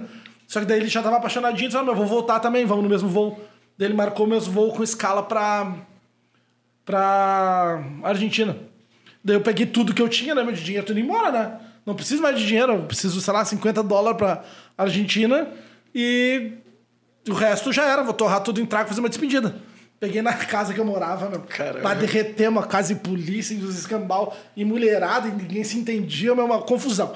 Pegamos, beleza. Eu só que, meu, sabe quando é que foi a despedida? Eu tenho medo de avião, né? Medo não, pânico, terror, desespero. E deu Um beijo, Traca, Rick e Mamed. Eles têm também. Ô, meu, deu, o que, que eu pensei? Vou marcar minha despedida pra acabar até duas horas antes do voo, porque eu vou torto de bêbado e não vejo nada. 12 horas de voo, né, meu? Cara, essa é a tua programação. Essa minha... O que, que tu acha que aconteceu? Perdeu o voo? Lógico, lógico que eu perdi o voo, né, meu? E não tinha mais um real na carteira, tá ligado? Deu bala, eu sou muito estúpido. Eu, ah, enlouqueci, né, meu? Eu liguei meu pai, não. Não, e o, e o mais legal, ah, minha, minha recepção montada. Cachorro, placa, todo mundo lá me esperando. tá? E eu não consegui voltar. Deu, puta, eu acordei, acordei, mandei mensagem pro meu chefe, já porque já tinha saído do trabalho, né? Falei, meu, voltei, preciso de, de de trampo, né? Porque sei lá, sei lá quando que meu pai vai conseguir marcar Lá, lá nós ganhávamos por semana, né? Então vou trabalhar de novo, já, já tinha amigos, né? Eu fiquei na casa do cara, dormi. Com Sendo que a casa tu tava pronto pra ir embora, não ter se responsável por nada. tudo, guarda, tudo guardadinho, meu. Eu já tinha entregado a casa. Eu tive pra casa de um outro brother com a- a minha mochila e acabou. Daí o meu pai conseguiu marcar para outro dia. Não, daí não, não fiz a mesma merda, né? Tomei os, os negócios, mas fui. Entrei no avião. Aí, bom, chegamos em Buenos Aires. A gente era só escala. De, de Buenos Aires pra cá, duas horas, né, meu? Daí eu, tá, mãe, ah, avisa todo mundo de novo que às seis horas eu tô aí. Esse cara conta, ninguém acredita, mano. Daí eu, tá tudo certo, daí o que tu quer? Ô meu, sabe, né, meu, que eu gosto língua com ervilha, tudo que eu queria. Ô meu, eu tava seco, né, meu, não comia há seis meses direito. Ô meu, eu quero língua com ervilha, eu quero churrasco, sorvete, chama os guri tudo, que quero, eu quero confusão. Agora todo mundo vai viver, me ver magro e bem nessa porra. Voltei seco, ninguém me reconhecia, né, meu, na rua. Daí, beleza. Eu no aeroporto sentadinho, tava numa serra, né, meu, tranquilão. Chega pertinho do. Ô meu, vem a Pode puxar pra ti também. vem a mensagem no Hola, hola, el velo, desde com destino a Porto Alegre, que se passa? Ah, overbooking, eu. Overbooking, que isso? Ontem tinha uma mina do meu lado, uma, uma, uma gata, assim. Deu, com licença, com perdão da ignorância, o que, que é overbooking? Ela, ah, que o voo tá lotado. E eles vão, e eles vão selecionar sete pessoas pra ficar em Buenos Aires. Eu falei pra ela assim. Eu? Seis! Seis, por quê? Eu falei, a partir de agora são seis. Tranquilo. Eu não vou nem me estressar. Eu não vou nem me irritar, tá ligado? Já tinha me fudido tanto, né, meu? Daí eu peguei e esperei, né? O meu primeiro, pum, na, nem, nem foi o sétimo, não, tem, não teve nem terror e suspense, na, na cabeça. Felipe Clavé. Puta, né, meu? Ah, e até eu conseguir pegar o voucher de hotel, porque eles pagaram hotel.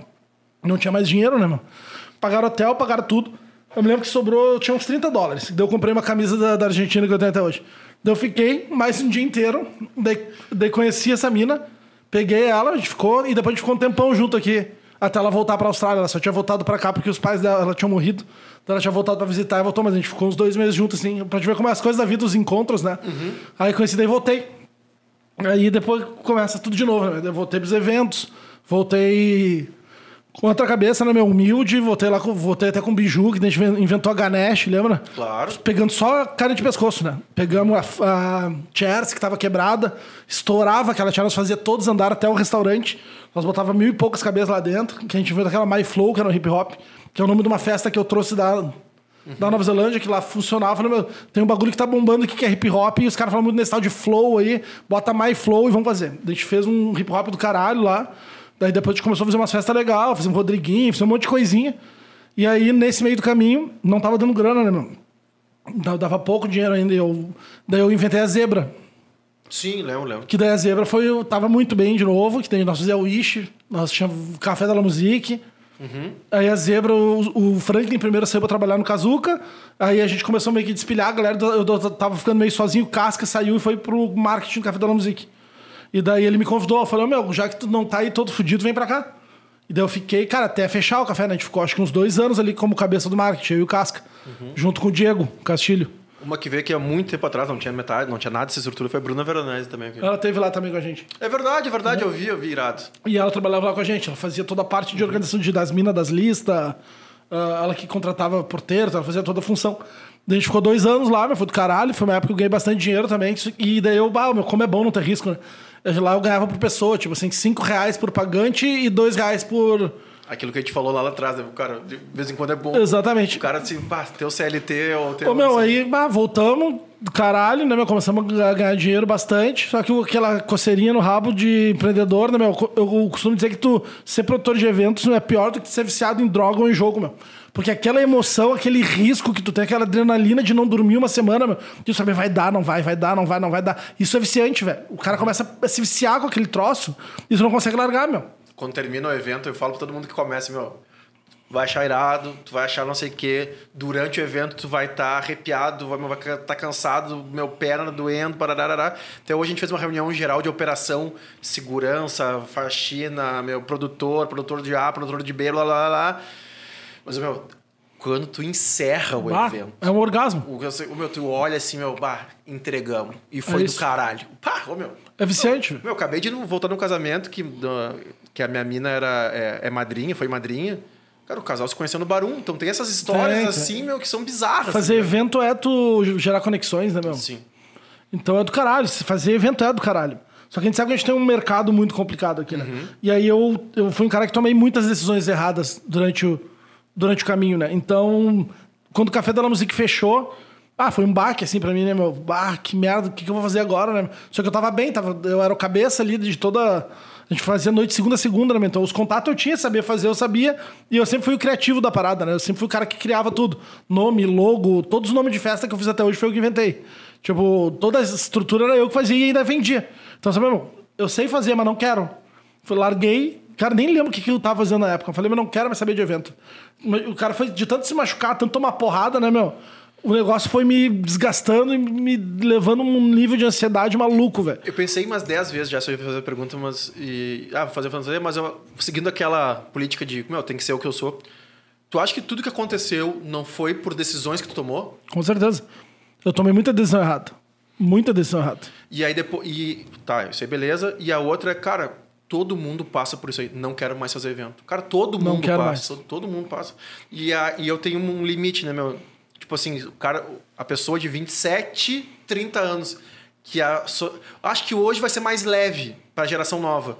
Porque eu acho que os pais, né, tipo assim. Gabi, você me pergunta quantos anos tem teus filhos? 11 e 13.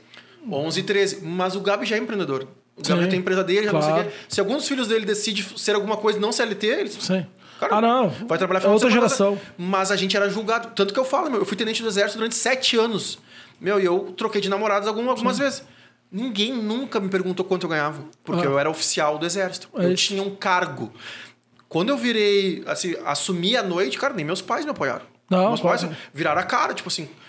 E, e, cara, a, a frase era bem assim: o teu quarto tá sempre aqui. Mas dinheiro da família pra tu fazer. A gente paga estudo, Uhum. o teu quarto e comida tu vai ter aqui. Mas qualquer real pra tu fazer tuas festas, tuas coisinhas, não. Até o cara atingir o tal do empresário, Uhum. cara,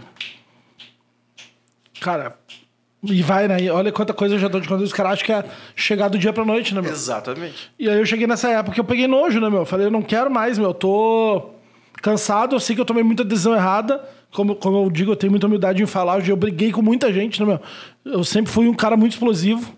Então eu brigava com os caras, assim, às vezes, por causa da, da emoção da hora, assim. Eu brigava, mandava se fuder. Coitado do grande, né, meu? Que eu já fiz com aquele cara a vida inteira. Grande abraço, te amo. Meu, que eu incomodava aquele cara, velho. Eu metia festa no mesmo dia. Ah, eu lembro que uma vez no Café da La Musique ele lançou uma festa que era. ah, algo tipo purpurina. Negócio assim, meu. Não, não lembro. Glitter. Glitter. Cara, numa terça, né? E a gente tava com o Café da Música em reforma. E a. Cara, agora tu entende porque que eu me fudi às vezes, né? Aí o lançamento do Café da Música era no sábado. E daí tava tudo certo no sábado. Eu falei, ô meu, deixa eu fazer uma coisinha. Vamos fazer uma festinha na terça, Só pra amigo. só pra amigo. Pra né, conhecer a galera. Ô meu, a gente botou, velho, sei lá, duas mil cabeças no Café da Música, tudo de graça. E, não, e tudo de graça mesmo. Tipo, as bandas foram de graça, porque a gente começou a dominar os caras, meu. É pré-lançamento, tu vem de graça, tu vai tocar aqui o ano inteiro. Funcionar, meu, tudo de graça. E demos tudo de graça pra todo mundo. Eu acho que. E ô, meu, a minha lista devia ter 4, 5 mil nomes só pra fuder com o cara. Porque a gente ficava gato e rato, assim, depois a gente até virou sócio, tudo, amigo. Mas, meu, de tanto se pegar, mas pra tu ver, a, a herança do, do entretenimento gaúcho, né, meu? E isso eu fazia porque eu via os outros fazer, né? Claro. Os caras faziam comigo, eu vou fazer com vocês. Então, Cara, eu, eu tenho a dádiva de poder fazer hoje tudo ao contrário do que eu aprendi, porque eu fui muito tempo funcionário. Né? Que nem tu falou assim, ah, fechei. É que eu não queria te interromper de novo, mas é, fechou o Café da Música. Cara, eu era dito sócio da Farms, e, só que eu não participava das reuniões legais. As reuniões legais eram os caras, e eles decidiram fechar Farms. E eu também fiquei nesse navio aí. Aí eu aprendi, meu, que tudo acaba. é. E aí, do- quando eu aprendi que tudo acaba, as coisas começaram a durar mais tempo. Porque eu tô sempre preocupado assim, meu, que a gente vai inovar, o que a gente vai fazer, o que vai ser melhor, o que vai não sei o quê, blá, blá, blá. E, e desapeguei, e comecei a guardar grana. Porque, meu, as coisas acabam. a pandemia acaba. tá aí pra provar, né? Sim, isso aí. Não, e tem também um negócio em marketing, que é o ciclo de vida de- do produto, né? Deve estar ligado. Que daí tem o abismo do esquecimento, né? Então, se o cara ah, não inova, ele cai no abismo do esquecimento. Por que tu acha que o Instagram tá sempre lançando uma ferramenta nova? Ele tá lá, ô, meu, tá só fotinho, não, meu, não vai dar. A galera tá começando a migrar para outro aplicativo. Vamos lançar o Stories. Meu, a galera tá começando a migrar para outro aplicativo. Vamos botar vídeo. Meu, a galera tá começando. Isso é para não cair, né? não deixar o teu produto achatar a curva do, do de vida do teu produto, né? Então isso é isso é importante fazer isso. Tá dizendo, tá sempre inovando, porque senão o cara despenca, né? Já era. Acabou o café da music aí, meu. O meu café da música ca- acabou. Eu já tava queimado com uma galera, como sempre, né, meu? Mas ali até não, porque eu tava dois anos ali já, já tava tranquilo, já tinha virado legal de novo, né? Pra alguns, pra outros, os caras não recuperam. Mas eu aprendi também com o tempo que um pedido de desculpa sincero, muitas vezes. Eu vou chegar nessa parte também. Aí fui pra Cangu, Cangu nada, pra. O alemão me ligou. E, tipo assim, o alemão fazia, cara, luck no Barba Azul, fazia umas festas fodidas, assim. Ele era do pagode lá, do não sei do que. Aí eu, ele me ligou, mas vamos montar, tu é fera, tanto caralho, vamos fazer uma produtora. Mas que tomando com esse alemão aí, era ele e o Scherer, né? Que fazer, enlouqueceu, né, meu? Que produtora, tá louco? E ainda mais com esses caras que falou, tu quer que vai fazer pagode no Preto Zé? Não, né, meu? Pelo amor de Deus. Mas me ligou e eu, cara, chega aí, né? Vamos tomar uma cerveja. Eu tava no piquete da minha família, que a gente tem há anos ali na Santa Palpilha. Chegou o alemão lá, todo mongolão, assim, quando na época. Bah, Ele, ah, chegou alguém que tu chamar de mongolão. ele era muito verdugão. assim, né? Hoje o cara tá monstro, mas era um verdugão, né? Mas daí chegou lá, ah, mas tô com uma ideia assim, assim, assado, daí vem com uns papos de luck, não sei o que. Ah, daí o cu coçou de novo. Ah, meu, será que eu vou voltar? Tá, meu, me fala mais. Eu não tinha nome, não tinha nada, tá ligado? E eu, eu recém tava acabando minha formação em designer gráfico. E eu tava com um negócio na cabeça das cores. Eu tinha me apaixonado pela história das cores e tava estudando aqueles negócios de monograma, monocromático. E daí eu aprendi o que era matiz de cores, né? E eu tava com aquele nome na cabeça. Quando, a próxima coisa que eu for lançar vai ser matiz o nome. Daí ele veio e deu, tá, mas então vamos fazer o seguinte: eu tenho uma ideia e tenho os caras. Daí tá, eu tenho o Scherer que tá comigo, não, o cara saiu comigo lá da produtora. Só que ele, ele tá comigo e, e eu, não, e eu não abro mão do dele, né? Eu não conhecia o Scherer, sabia ele da noite, não tinha conhecia nada da vida dele. E eu falei, tá, meu, mas eu tenho os meus também. Que daí eu tinha o Paoli, que veio da Zebra comigo, né? Tinha o Casca, que me acompanhou a vida inteira. E eu lembrei do Mal Mal, que já tinha sido meu funcionário na época do da Cangu, parte B, lá, lá do B. Daí não, o Mal Mal é fudido, que ele era o cara que mais fechava aniversário. Ele sempre teve essa, essa fama. Daí eu, meu, eu não abro mão de levar os três. Daí, ele- daí o alemão sempre me falou isso, eu nunca dei ouvido pra ele. Meu, é muita gente, meu, não vai dar certo. É muita gente. É, muita gente vai dividir, muita gente vai dar hora. Eu falei, não, mas eu quero levar os caras. E ele, tá, eu quero levar o Sherry. Tá, então tá, vamos os cinco. Aí foi. Eu nem lembro quem. Lembro sim, meu. A gente começou contigo. No Vidigal. Ali que a gente começou a estourar. Que tu ficou puto da cara comigo quando a gente foi pra Pixie. Quase deu na minha cara uma vez. Ah, mas pode ser. ser- É, porque tu- tudo que tu muito falou, eu sou só mais velho. Daí tu pegou. Eu lembro até hoje, porque eu fui entrar no Vidigal e tu já tava meio loucão, tu me puxou pra um canto lá e queria me dar umas porradas. Eu falei, mas por quê, meu? Você tá magoado? Ele, sim, meu, tu largou a noite aqui que tava bombando pra ir lá pra Pixel, arrombado. Daí eu já tava meio com culpa no cartório, né, meu? Aí eu.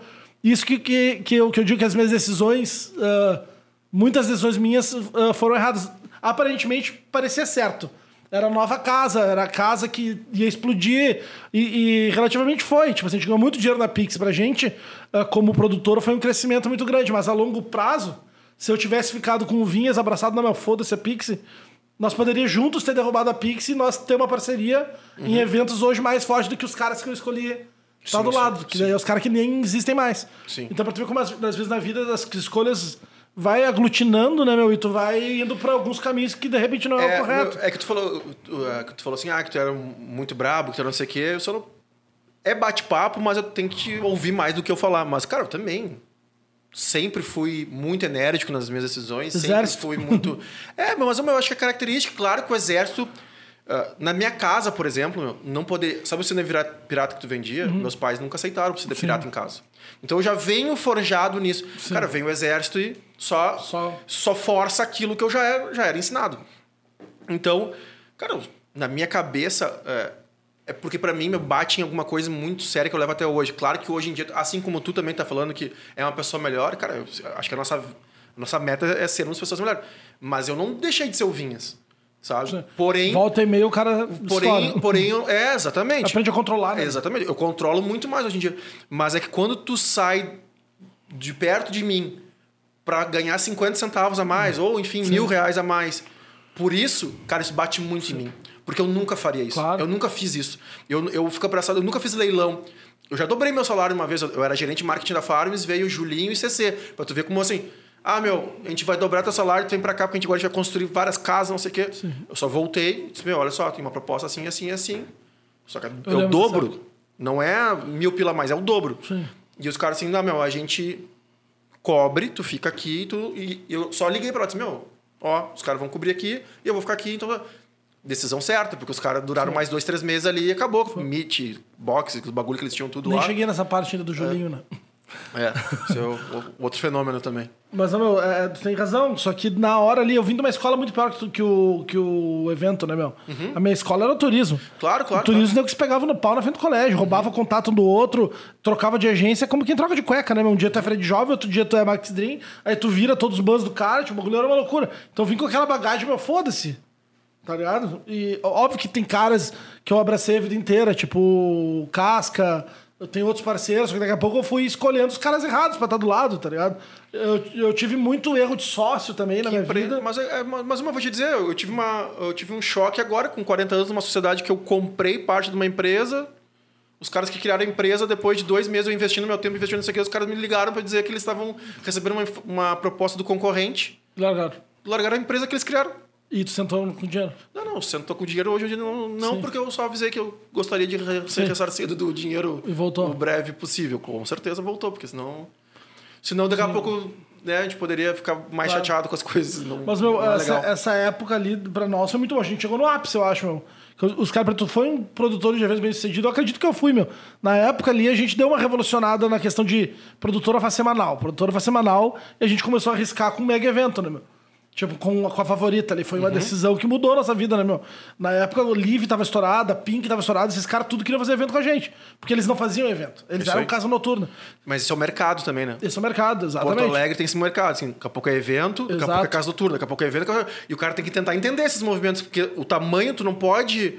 Ah, meu, meu evento agora tem mil pessoas, ano que vem eu quero fazer pra duas mil. Cara, tu tem que entender se não é os anos da casa, da casa noturna. Não, são, não é o ano, é aqueles dois, três anos ali. Então tu segura, segura teu evento um pouquinho, daqui a pouco tu vai dar um tirão, mais cinco mil pessoas pra frente, mas tu tem que, tu tem que entender Mas do sabe por mercado. que que eu vou, comecei a fazer evento? Porque as casas noturnas não nos deixavam entrar. A gente queria fazer festa lá na Pink, os caras não deixavam. A gente queria fazer festa na Live, os caras não deixavam. Daí eu falei, daí eu cheguei pros guris a gente precisa de um evento unânime.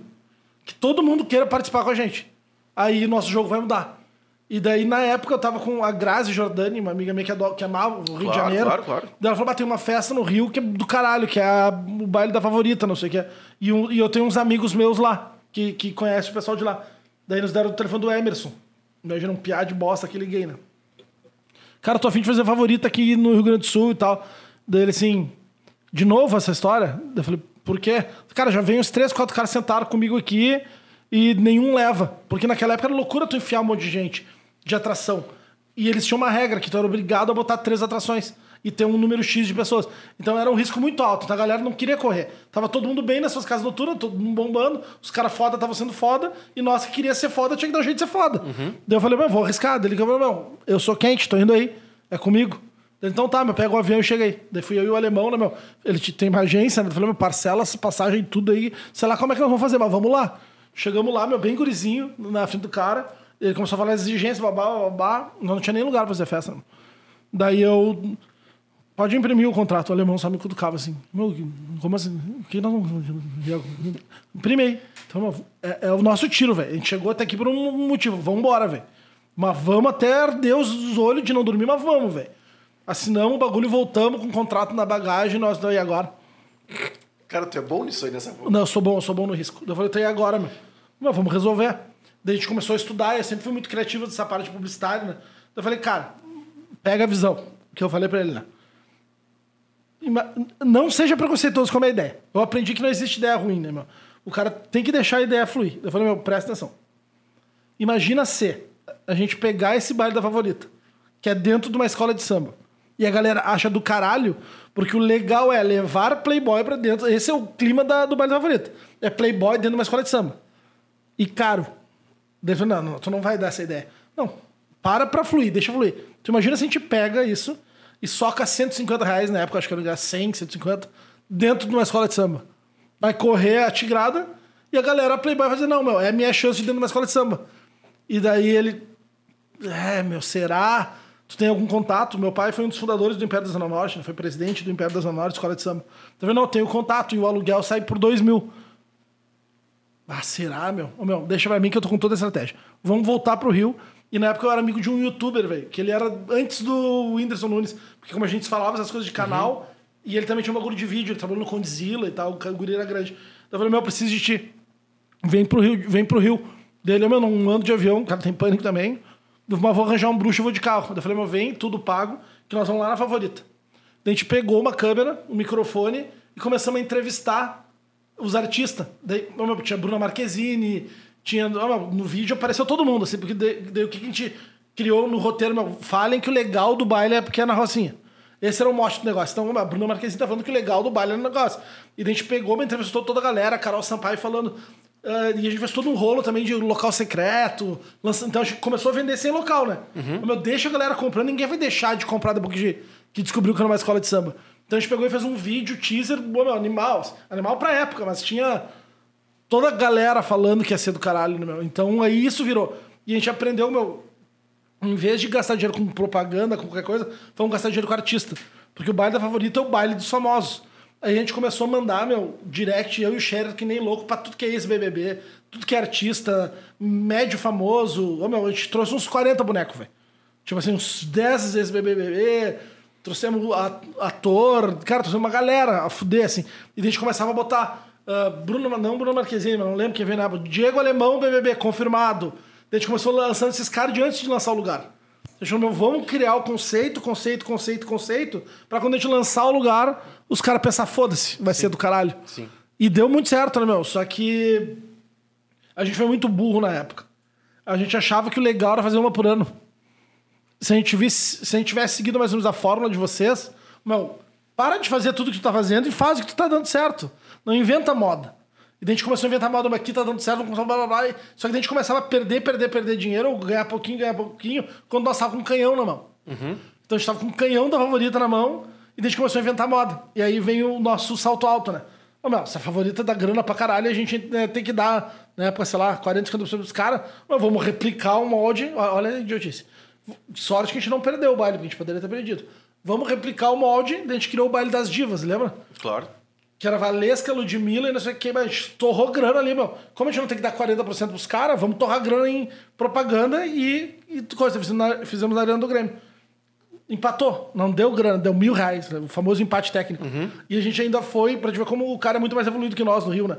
Daí ele nos convidou pra ir num weekend que tinha em Angra, lá no Clube Med, que era show do Tiaguinho e do Pericles e não sei o que mais. Um eventão, assim, final de semana todo lá. Daí ele chegou assim, bah, meu, vocês são cara de pau, né? Meteram uma festa igualzinha, favorita lá e vão se fuder. Eu espero vocês me ligarem daqui três meses. Ô, meu, dito e feito, né? A gente ligou pra ele, bah, ô, meu, não deu, tu tinha razão, vamos voltar a fazer. Só que a gente só fazia duas no ano, era Privilégio e Porto Alegre. Privilégio e Porto Alegre. Se a gente tivesse construído pra ser a... Cara, festa top de funk em Porto Alegre é a favorita, fazendo uma a cada 40 dias, tipo assim, ninguém mais traz atração foda de funk se não for nós, que é o que vocês fazem mais ou menos com o pagode. Nós deixava a galera crescer. Porque assim, a galera começou a imitar, daí tinha baile disso, baile daquilo, a galera começou a inventar e começava a trazer as atrações. A gente perdia a, a parte do inédito, tá É ligado? que a gente tem uma. E aí, outra coisa que eu já falei isso muito com. A gente teve um cuidado com essa marca aqui. A gente nunca deixou a atração ser maior que ela. Tanto que a gente foi botar a atração depois de cinco anos. Cinco anos, meu. Esperando. Cinco anos fazendo. Porque é um caminho sem volta, Cinco anos testando. Cinco... tipo assim, Tu pode falar que tu vai no Tiaguinho na feijoada. Tu vai dizer que tu vai no sorriso maroto. Mas tu vai dizer assim, ó, meu, eu vou na feijoada que tem sorriso. Eu vou na feijoada que tem ferrugem. Eu vou na ferro... Eu vou na. na. Na feijuca dos sonhos, que é Sim, ferrugem de ursinho. Tu vai sempre falar a palavra feijoada. Ou feijuca, Sim. ou alguma coisa. Trabalharam muito bem a marca. Então, assim, ah, esses momentos a gente foi respeitando, sabe? Assim, por exemplo, a gente deu sold out num evento de 8 mil pessoas em 13 dias. Cara, porque Sim. a gente queria fazer 8 mil pessoas. Poderia ter feito 15? Poderia. É só continuar deixar vender. Mas a gente não. Mas depois tu não tem um próximo passo, né? Porque tem que ter não- sempre um próximo passo. Não, é porque a gente não sabe fazer, meu. É simples. Eu não sei fazer um evento de, de, de 15 mil pessoas. Eu sei, aprendi a fazer de 7 agora. Então a gente, a gente ficou fazendo evento de 4 mil pessoas, meu. Sim, por muito tempo. Muito tempo. Aí a gente deu um passo pra 5, Não, depois e deu um isso passo pra ajudou 7. na marca, né? Claro. Porque sold out, sold out. Sold out, sold out. Querendo. é, é, isso se chama FOMO, né? Fear of Missing Out. É o medo de se sentir fora. Então os caras começam a comprar a porra do ingresso porque as outras todas estouraram. Então aí tu Exato. começa a criar a cultura, primeiro, de não dar cortesia e segundo, os caras comprar antecipado, né? Que é o que acontece, nos, nos xinga e tal. Os caras, pode, posso fazer ao, É ao vivo. Inclusive, essa última agora trancou o site, né? meu? Pra não. Pra não enfim. ter. Mas, caralho, Meu, estamos há duas horas aqui, batemos duas horas. os e aí? são bom. Cara, aí, bom, aí a Matiz deu muito certo, né, meu? Matiz, ó, acredito que tenha sido um dos cases de sucesso aí de Porto Alegre, de produtora de evento, né? Porque a gente, nosso negócio era fazer evento, um eventão. Só que, né, meu, a gente se perdeu várias escolhezinhas no meio do caminho, tipo essa que eu acredito de não ter forçado um pouco mais a, a favorita, daí a gente começou a inventar umas festas meio podrinha, e daí começou a não dar grana, né, meu? E quando não dá grana, acaba, né? Os sócios começam a brigar. O casamento ah, acaba. O casamento acaba. E aí a gente chegou numa conclusão. ah, daí a gente tava muito em atrito na época, eu com o alemão, principalmente. Ah, nem lembro por quê, coisa de mangolão, coisa de, de dia a dia. E daí ficou meio assim, a ala do clavé e a ala do alemão. A ala do alemão era ele e o Sherry, que foi ele que levou. E a ala do clavé era eu, o Casco e o Mamal. E o Paoli. O Paoli foi primeiro a pular do barco, porque malandro, né, meu? Falou, tá, não tá dando dinheiro dessa porra. Eu falei, valeu, gurizada. Daí chegou uma conclusão, vamos chegar a um valor de cada um, e daí quem quiser compra. Tipo assim, primeiro a gente decidiu o valor pra depois decidir quem sai, porque senão é muito fácil, né? Tu dizer eu quero sair, daí, daí não tem, não sabe qual é o real valor, né? Então a gente chegou a um valor, meu, a parte de cada um custa tanto. Quem quer vender? Daí o Paoli já se atirou. Não, meu, eu tô fora, valeu, obrigado, deposito e saiu. Tá aqui meu conto. Tá aqui meu E foi. Daí ficou nós três contra dois ali, né? Daí a gente foi conversando, foi conversando, conversando, conversando. E daí de, decidimos, eu também já tava saturado de novo, né, meu? Ah, esses ciclos de, que o cara dá, a gente foi se fudendo muito no meio do caminho. E daí eu, cara, dei uma, uma enlouquecida ali, uma surtada. E falei, tá, meu, então faz o seguinte, irmão. Deposita aí que eu tô fora. Só que daí eu fui lá e negociei com ele um valor diferente dos gritos, meu. Eu saio, mas eu tenho que ter um valor diferente. Porque ele ficou com todas as marcas, né? De bondinho, rebolativa. Não, rebolativa veio depois. Mas uh, todas as marcas que eu tinha criado que tinha valor, porque a gente, a gente vendeu em mais de 32 cidades do estado, né? Não sei se tá ligado. O bondinho viajou o estado de 32 cidades. Foi pra Minas, foi pra Rio, tinha na Pink do Rio. Então tinha, tinha nome. Eu falei, meu, isso tudo foi eu que criei, né? Então acho que tem um valor a mais. Entendeu? Não tem problema, tem razão, tudo certo. Ele foi muito honesto comigo, assim. Só que eu meu, vendi meio sem querer vender. Hoje eu entendo isso, tá ligado? Aí eu fiquei meio com raiva do cara. Por ele ter comprado e não eu. Aí, mais uma vez, um dos maiores erros da minha vida, comecei a derreter o cara pra todo mundo. E aquela coisa, né, meu, se tu senta numa mesa onde o cara tá falando mal de alguém, tu não vai sentar de novo, porque quando tu levantar, o cara vai começar a falar mal de ti. Então, eu, aí comecei a fazer inimigo pra caralho, né, meu? Comecei a xingar ele, mandar tomar no cu. Larguei a noite, né? Aí, aí que entrou o marketing digital. Larguei, né? Depois que eu vendi, larguei. Daí eu comprei a franquia do Primeira Mesa. Aí comecei a trabalhar só com a Primeira Mesa, que deu super certo. É um case mega de sucesso, tanto que eu sobrevivia pra caralho só com aquilo. Eu tava em sete cidades. Eu, não, agora meu mundo é startup. Eu tava viajando o Brasil inteiro pra ir pra evento, conhecendo uma galera. Eu falei, mas não quero mais saber de eventos. Só que, paralelo isso, eu era promotor da Woods lá com o Diego, com os guri, então, com o Juarez, eu tava bem ali. Então eu tinha minha grana do aplicativo e ainda tinha grana do, dos promotores. Só que nesse meio do caminho fiz um monte de merda, né, meu? Eu brigava com o alemão, xingava, mandava áudio, fazia um bolo, clavé 2.0 loucão, assim. Fiz tudo de errado, tá ligado? Tudo de errado que eu poderia ter feito, eu fiz. Aí nesse meio do caminho, os guris me convidaram, me convenceram a fazer uma nova produtora pra ajudar eles, eu não queria. Daí eu fiz a barca lá, tanto que daí eu que saí, tipo, sem briga, sem nada, só falei, guris, eu não aguento mais, meu. Tá aí, tá, tá nome, tá marca. A Rebolativa tava muito bem, tava vendendo já do estado inteiro. Então eu falei, me paguem aí uma grana, nem sei quanto, quanto vocês acham legal, que eu, eu não quero mais, eu tô atrapalhando vocês. Daí eu saí, fiquei só na UDS lá também de novo.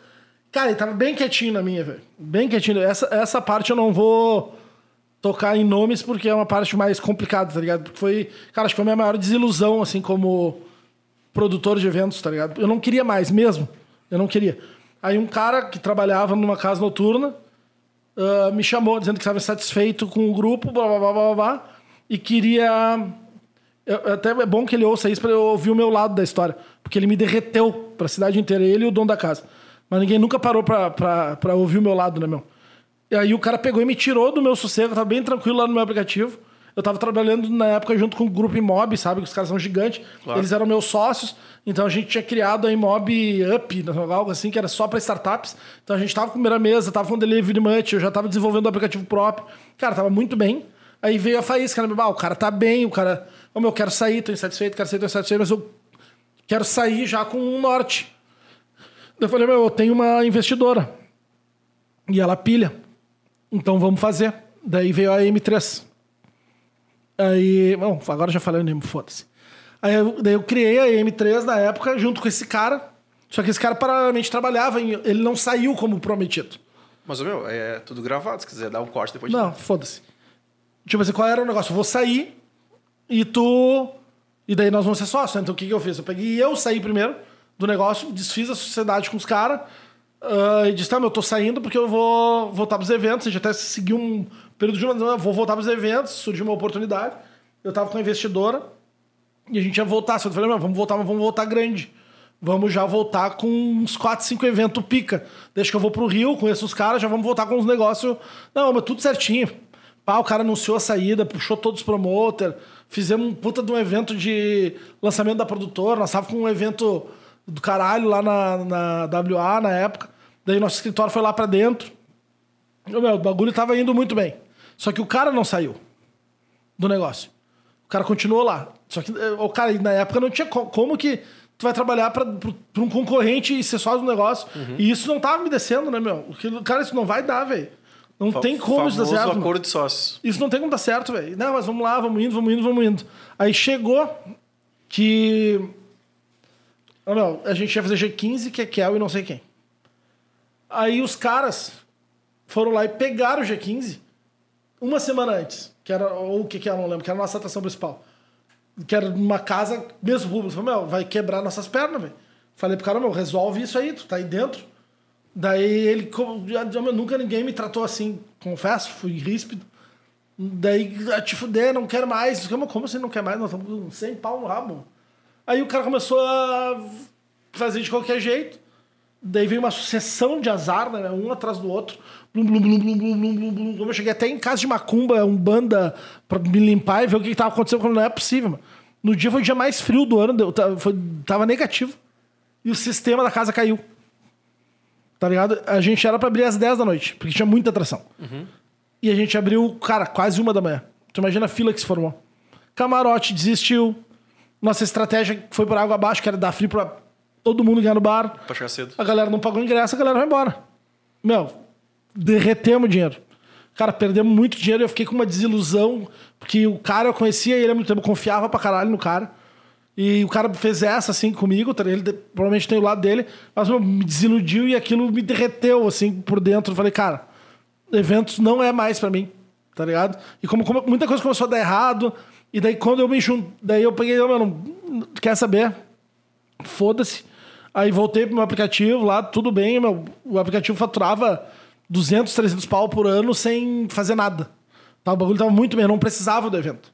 Aí vem um aprendizado, cara, pro cara se dar bem em evento, tu não pode depender só do evento. Tu tem que ter um outro negócio, velho. Bom, vocês sabem disso, né, meu? Se tu depende só do evento, tá fudido, meu. Dá uma merda lá, tu tá fazendo um eventão de seis meses, velho. O que tu vai fazer? Tá fudido. Se tu não tem outra fonte de renda lá, não, não deu o dinheiro que tu esperava, ou não deu, ou deu prejuízo, tu não tem fluxo de caixa. Quem é que vai pagar tuas contas? Só que daí eu tava ali já tranquilo, né? Eu tava no meu aplicativo, bem de boa, tranquilo, e começou a me bater o desespero, né, meu? Do tipo, bah, meu, comecei a relembrar a minha vida, sabe, quanta coisa errada eu já fiz, como eu já fui ruim pra muita gente, né, meu? Coisa. Eu falei, bah, eu tenho, eu tenho um negócio pra acertar. Tenho uma dívida moral com uma pessoa que eu preciso acertar. Que daí foi o alemão. Daí eu falei pro Casca, meu, e o alemão fino, né, meu? Nunca falou de mim um ai pra ninguém, né, meu? E eu derretendo, cara.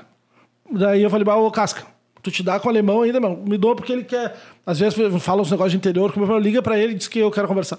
Vou chegar lá, o alemão vai me levar os caras pra me arrebentar, né, meu? Eu já cheguei todo espiado no 20 9.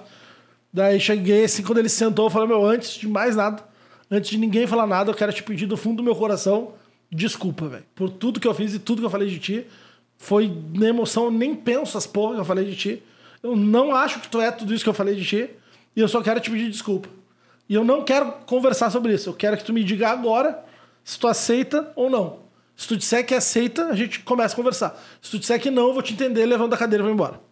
Ele falou, bah, cara, tu me conhece, meu. Sou tri de boa, senta aí, vamos lá, tá tudo certo. Tá desculpado, a gente conversou. A Matiz na época não tava muito bem. Porque eles perderam todo mundo, né, meu? Quando a gente saiu, eles perderam a força toda, né? Então eu falei, meu, quero voltar. Eu quero voltar e ver teus termos aí. E quero voltar. Só que eu falei, eu quero voltar, mas quero voltar à formação original. E daí ele, ô oh, meu, caralho, vamos fazer. Daí que voltou eu, Mamal e Casca. Só o Paoli que não, porque uhum. ele tava. Então voltou lá eu, Scherer, alemão, não sei o que. E na época meu, deu um boom de início ali, muito bem. A gente fez a de leve lá na praia, numa data fodida, que é aquela que ninguém quer, que é entre o carnaval e o planeta. Uhum. Aquela data fodida de fevereiro lá, que ninguém faz uma festa. Falou, vamos pegar e vamos estourar. Com o Ferraço, que virou um grande amigo meu também. A gente estourou lá. Daí a gente pegou, tá, meu, agora vamos dar o próximo passo. Agora vamos fazer as coisas certas, né? A gente fez errado no passado, agora vamos fazer certo. A gente tava com Tantra lá. Foi a melhor temporada do Tantra. O verão foi do caralho. A gente derreteu, o dinheiro explodiu. A ideia era pagar todas as contas já no próximo verão, que seria 2020, né? Foi muito bem, meu. A, a, o clima tava do caralho, tava todo mundo muito bem. E aí veio a pandemia, né? Meu, tudo certo, a gente tava com um favorita na NTX, a gente tava com a parceria com, com o Douglas da Carpevita.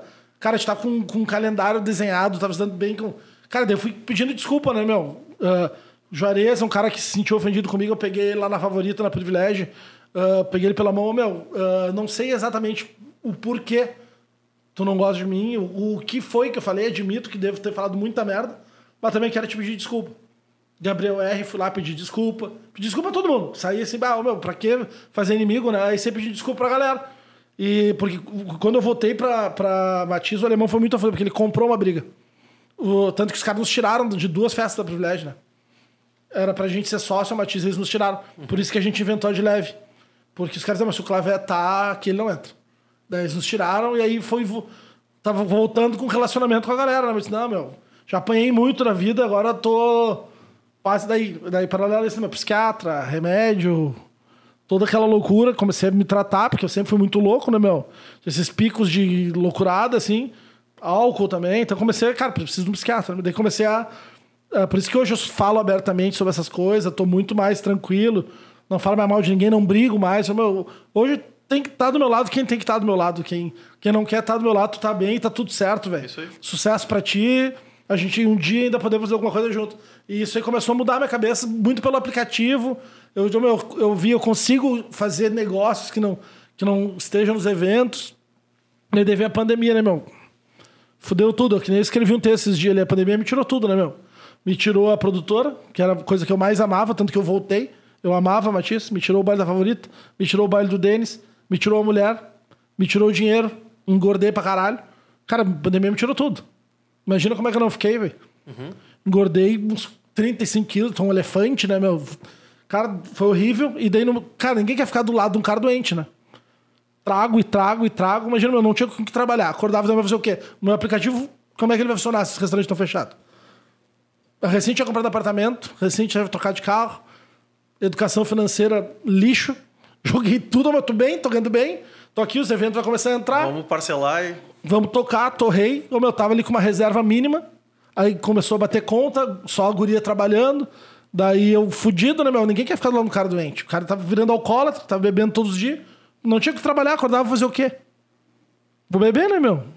Amigo pra beber, tu tem pra caralho. Uhum. Amigo pra me ajudar, foi um ou dois. Que na pandemia me deu oportunidade, ou, ou falou: Pá, Clavete, tu é um cara fudido, tu tem tuas qualidades, senta aqui. Não, meu, a hora de me tirar do bagulho é fácil de me tirar, na hora de não sei o quê, ô, meu, só vai fudendo com o cara. Mas amigo pra beber, meu, tu tem. Então, como eu bebia todo dia, meu guria ia trabalhar sempre pra beber. Até chegar loucão no trabalho dela. Um dia ela, ela disse: vem, chega aí, eu saí pra jogar beat tênis às 11 da manhã, meu. Os guris começaram a beber, a gente apostou uma cerveja. Pra ver como problema com álcool, a gente apostou uma cerveja. Fiquei bebendo até as 8 da noite no, na quadra. E depois eu tinha que ir lá num torneio ainda que ela tava trabalhando. Cheguei bebaço lá com as calças caindo, caí no chão, fiz uma fesqueira. Bebaço lá, tá ligado? Como é que a mulher vai ficar do teu lado, velho? Não vai. Então a pandemia me tirou tudo que eu tinha, né, meu? Levou tudo. E aí eu comecei a ter que me reinventar de novo. Só que da, só que, como tu falou, experiência, né, meu? Eu já tava calejado, só que eu tava doente, né, meu? Então eu precisava, tipo assim, tá, meu, preciso entender o que tá acontecendo, sair, ver uma visão de fora, me tratar e aí começar a clarear a cabeça. Porque quando tá doente, tu não pensa, né, meu? Com clareza. Sim, até porque dói, né? Dói, dói, tudo dói. Tipo assim, é mais fácil eu me manter nesse vício do que eu encarar a vida e, e tomar conta, e pegar as rédeas de novo da. Exatamente. Então eu não sabia o que fazer, né? eu tava perdido. Eu falei, cara, síndrome do impostor, né? Meu, bah, tudo que eu tô fazendo tá dando errado, deu- minha vida acabou. Daí eu, pá, cara, será que eu consigo de novo? Deu, bah, meu, vamos lá. Pô, tinha feito fórmula do lançamento há seis anos atrás, fui um dos primeiros caras da turma do, do Érico. O cara eu entendia pra caralho, eu, eu derreti aquele negócio em cinco dias, eu estudava pra caralho, eu participei de uma seleção pra trabalhar com ele, né? Ah, era o sete, time de sete, ele chamou. Que ele ia selecionar sete pessoas do Brasil pra ir pra lá. Eu fui um dos selecionados, só não quis ir porque era Brasília, né? Tinha que se mudar. E, cara, eu sabia que eu era bom naquilo, porque, eu, como eu te falei, a minha criação agora, agora já estamos na reta final pra fechar tudo, né? Cara, minha criação foi na internet, né? Eu vi o meu pai criar o primeiro site do Brasil, o site mais a fuder que tem. Um dos meus melhores amigos do, do colégio, o pai dele era dono do KD. Lembra? O do Claro, buscador óbvio. aquele. Então eu vivi esse mundo, né, meu? Eh, e, e daí pra gente vender o evento Orkut, tudo. Então, cara, o mundo da rede social sempre foi o meu mundo, né? E eu, como tenho formação, eu sempre gostei de estudar por causa do meu pai, ele sempre ele valorizou isso, né? Então eu fiz faculdade, com- me formei com média 9. Fiz MBA, 9 e pouco, fiz design gráfico, agora tô fazendo outro negócio. Então eu tinha um conhecimento técnico e eu tinha experiência. Eu falei, cara, acho que eu tenho que falar. Eu tenho que ensinar. Alguém vai querer me ouvir. Aí eu falei, cara, vou ensinar. Eu sei a fórmula, sei, sei como fazer. Daí comecei a produzir conteúdo. Cara, na força do ódio, né? Porque imagina, depressão, sem dinheiro, gordo, fudido em casa, na casa dos pais, tinha voltado. Não tinha nem escritório lá. Tipo assim, cara, como é que vai. Cara, como é que tu vai conseguir produzir conteúdo dizendo que tu, que tu consegue alguém fazer sucesso se tu tá um lixo? Difícil. Como é que tu vai fazer isso? Sim, que nem, vou te dar um exemplo hoje. Hoje entraram no meu Instagram. Isso é a terceira, quarta pessoa já. Ou empresa. Ah, a gente, a gente consegue o selinho azul do Instagram pra ti. Aí a primeira coisa que eu fiz, entrei na conta, mas vocês não têm o selinho azul. Não, não é? Por mais que eu não dê bola, assim, claro que é legal. Não vou ser hipócrita dizer que não é legal. Sim. Óbvio que é legal. Mas eu não quero ganhar o selinho azul porque uma empresa. Eu vou. O selinho azul quando Mas eu não é- tiver auto- autoridade pra ter o selinho azul. Que adianta ter uma. Né? Não tem, não adianta nada. Tá lá com mil seguidores, selo azul. É. Cara, daí foi isso. Daí eu peguei e falei, vou lançar a mentoria. E vou começar a produzir conteúdo, vou falar nas histórias, vou botar a cara, porque eu sei que isso tem que ser feito. Tanto que é o que eu ensino, né? E, cara, eu vou lançar, velho. Não- Foda-se. Meu, comecei a produzir conteúdo não foi 15 dias. Óbvio, perdi um. Cara, eu tinha 35 mil seguidores. Hoje eu tenho 27. Cara, não dou mais fim pra ninguém, né? Eu não sou mais legal, não sou mais bonito. Me fudi. Galera vazou em peso, né, meu? Ainda mais comecei a produzir conteúdo. O que, que esse cara entende? Porque pro- tem gente que tem preconceito com produtor de evento, né, meu? Ninguém sabe o que tu estuda, o que tu faz, quem tu é. Ah, produtor de evento só quer pegar mina e. Sendo que eu sempre trabalhei, sempre namorei na minha vida inteira de por- produtor de eventos, né, 10 anos eu namorei quatro uma e emendei seis da outra. Então eu nunca tive esse. Pega esse- uma noite, pega outra. é, e nunca, nunca tive é, é, essa label. Eu tive de louco, de bêbado, de brigão, de tudo, mas de sair pegar mina e fazer merda foi uma. um- cara, seis meses da minha vida de produtor de eventos. Então eu tinha um respeito, assim, pelas minas, tudo. Daí eu peguei, meu, vou lançar, né, meu? E 15 dias de conteúdo, meu, eu lancei. E aí fica um insight pra quem tá nos ouvindo. Cara, não, ah, independente da tua maneira de vida, velho, o que seja tu tá fazendo, a história que tu tem, alguém vai querer ouvir. Sempre tem gente pra ouvir. Então a pessoa não pode ter medo ou vergonha de se expor, porque com certeza a tua história vai ah, Tocar alguém. tocar alguém. Então foi o que eu pensei, meu, eu vou lançar e em 15 dias eu vendi, cara, toda a minha turma. Toda a minha turma, ó. tem, tem sentido. Eu falei, e agora, velho? Porque eu sou, sou psicopata, né? Do risco. Então acho que eu tinha o curso escrito.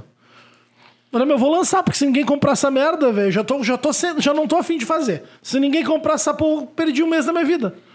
Não, foda-se, vamos bater pra frente, vendeu. E eu olhei pro meu pai, né, meu, e agora, velho, o que, que eu faço? Meu, tu é bom, o pai sempre foi assim, tu é bom, faz. É só fazer.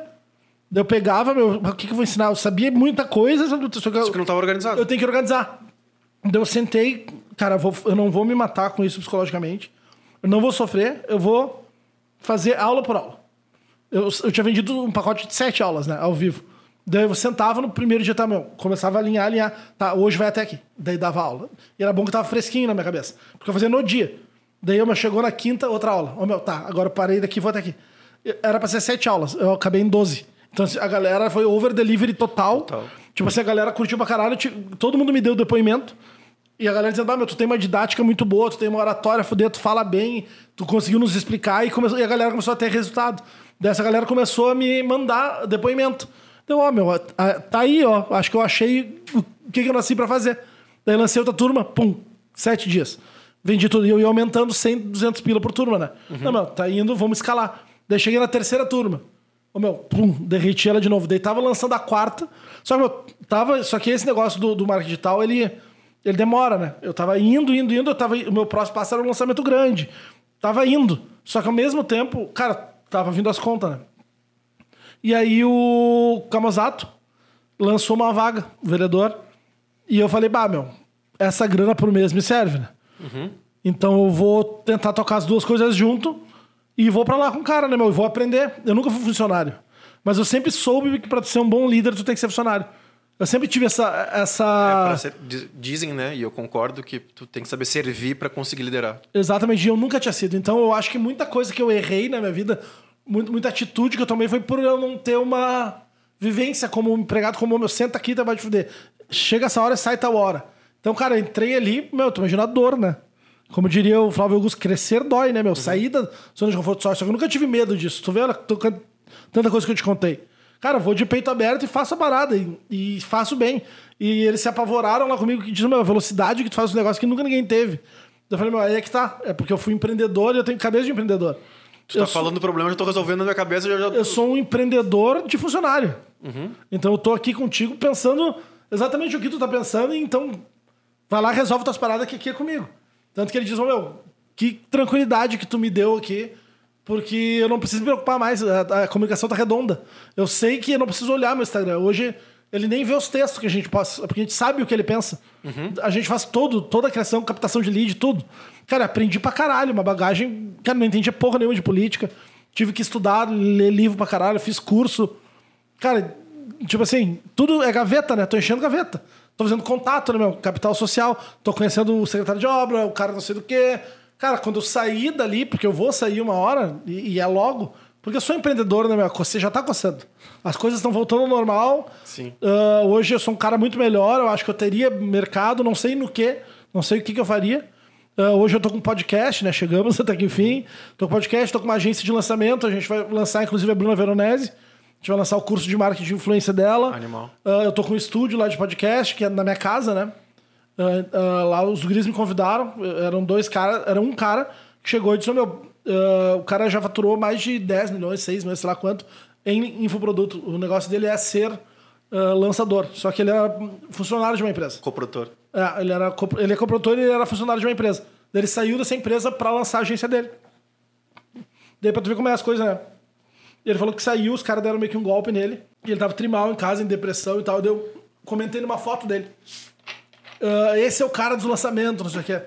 Daí ele me chamou no, no, no WhatsApp, ele me contou a história. Daí eu falei, daí eu mandei um áudio pra ele, falei assim, vai, irmão. Não sei nem porque tu tá te abalando com isso, porque tu é o cara mais foda que eu conheço. Cara, tu faturou 4 milhões no último ano, meu. Por que tu tá chorando? Levanta a cabeça e vai fazer a parada tu mesmo, velho. Daí ele me respondeu, bah, meu, tu mudou minha vida, meu, meu humor aqui com dois áudios, velho.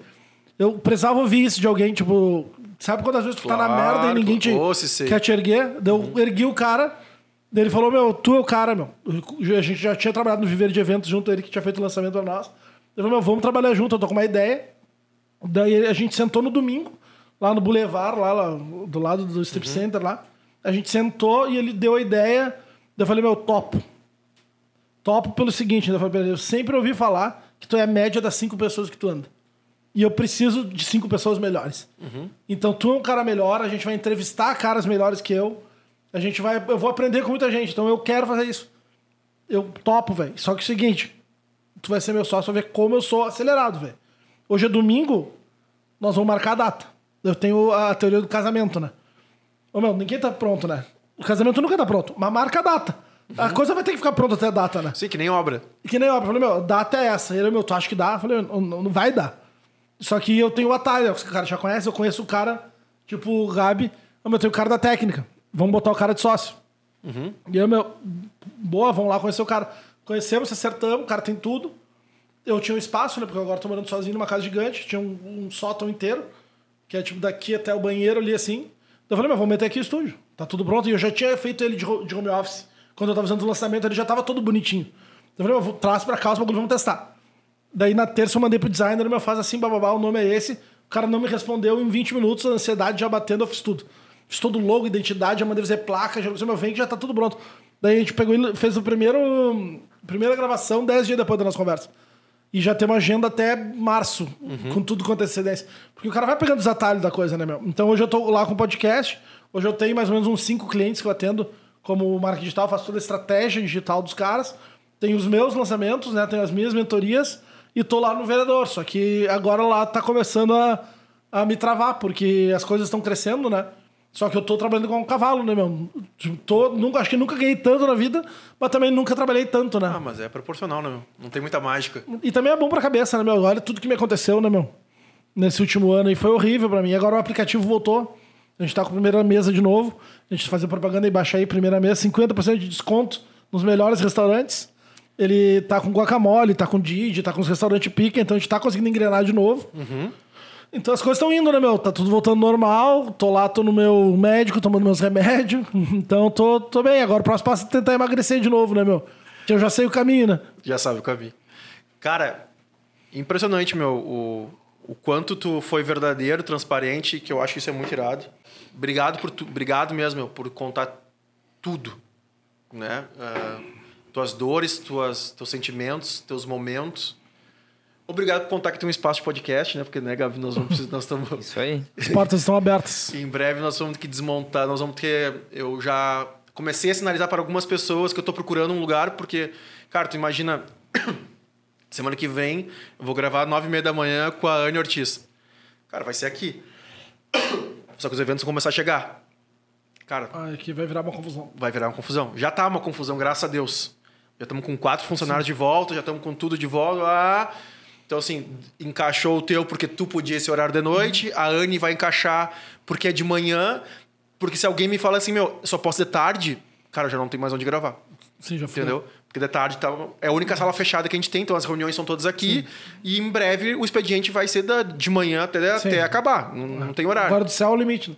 Exatamente. Então, assim, daqui a pouco, né, a gente vai se. Cara, porta aberta lá. A gente vai Que se eu digo eh, Eu deixo a chave no. no porque é condomínio fechado, né? Então deixa a chave no. no porra, na floreira ali, é só entrar, meu. Irado. E é bom ver a casa movimentada de novo, né, meu? O cara tá. Isso, isso até foi bom, eh, término de relacionamento e coisa. O cara repensa muita coisa da vida, né? E o cara descontar no trabalho é bom, né? Aí o cara vai descontando no trabalho, né? Coisa boa. O cara poderia estar descontando na bebida, poderia estar tomando trago pra caralho. Mas não, o cara tá trabalhando, né, meu? Conhecendo gente de novo. E conhecer gente nova. E eu nem contei ainda que eu sou narrador de beach tênis, né? eu já inventei isso. Eu tenho um canal de narração. Um, um- beijo pro Fed, que é de futebol. de futebol? Ah, legal. Meu, futebol, e hoje em dia ele tá no maior campeonato do Brasil, que é o do Belo, que é melhor- um dos melhores jogadores do Brasil. E tá viajando o Brasil inteiro. causa- Aí que tá, eu tenho o meu canal e o maior canal do Brasil me convidou pra ir lá fazer uma experiência. E daí eu vou pra Garopaba agora em dezembro pra narrar o maior torneio do ano. Que animal. Junto com o cara. Porque ele falou: Meu, eu tô expandindo, eu preciso fazer o Play BT 2. Eu preciso de um cara que, que entreviste, um cara, cara de pau que faça essas paradas. E, cara, e tu é um cara que eu curto pra caralho, que eu.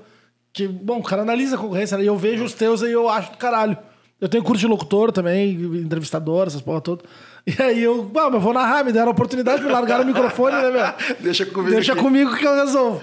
Meu. E bombou, velho. Obrigado, meu. De coração. junto. Muito obrigado mesmo. Se quiser mandar um beijo, a câmera ali é tua. Fica à Beijo, vontade. beijo pra minha mãe, meu pai, meu irmão e pra Xuxa, né, meu? Gabi, redes sociais, Gabi. Ah, excelentíssima primeiro, né? Anne Bianchi e ogabi.rec. Boa. Boa. Todas as tuas redes aí, meu. Podcast, pessoal, O- é mesa. Arroba Felipe Clavé, que é o meu pessoal e profissional ao mesmo tempo. Arroba Primeira Mesa Poa, que é do aplicativo. E do podcast é arroba debriefing com D, debriefingcast. Debriefing.cast. gente vai colocar todas as arrobas aqui. Acompanhe, acompanhe que tá, tá legal. E o excelentismo vai lá também abrir o coração pra gente. Vai ser uma honra. Gente, muito obrigado. Beijo do gordo. Não esqueçam, né? Curtir, compartilhar. Aliás, todos os canais, né? curte, todos. curte. Vamos, vamos, vamos ajudar aí, tá? Beijão. Beijo. Tchau, tchau.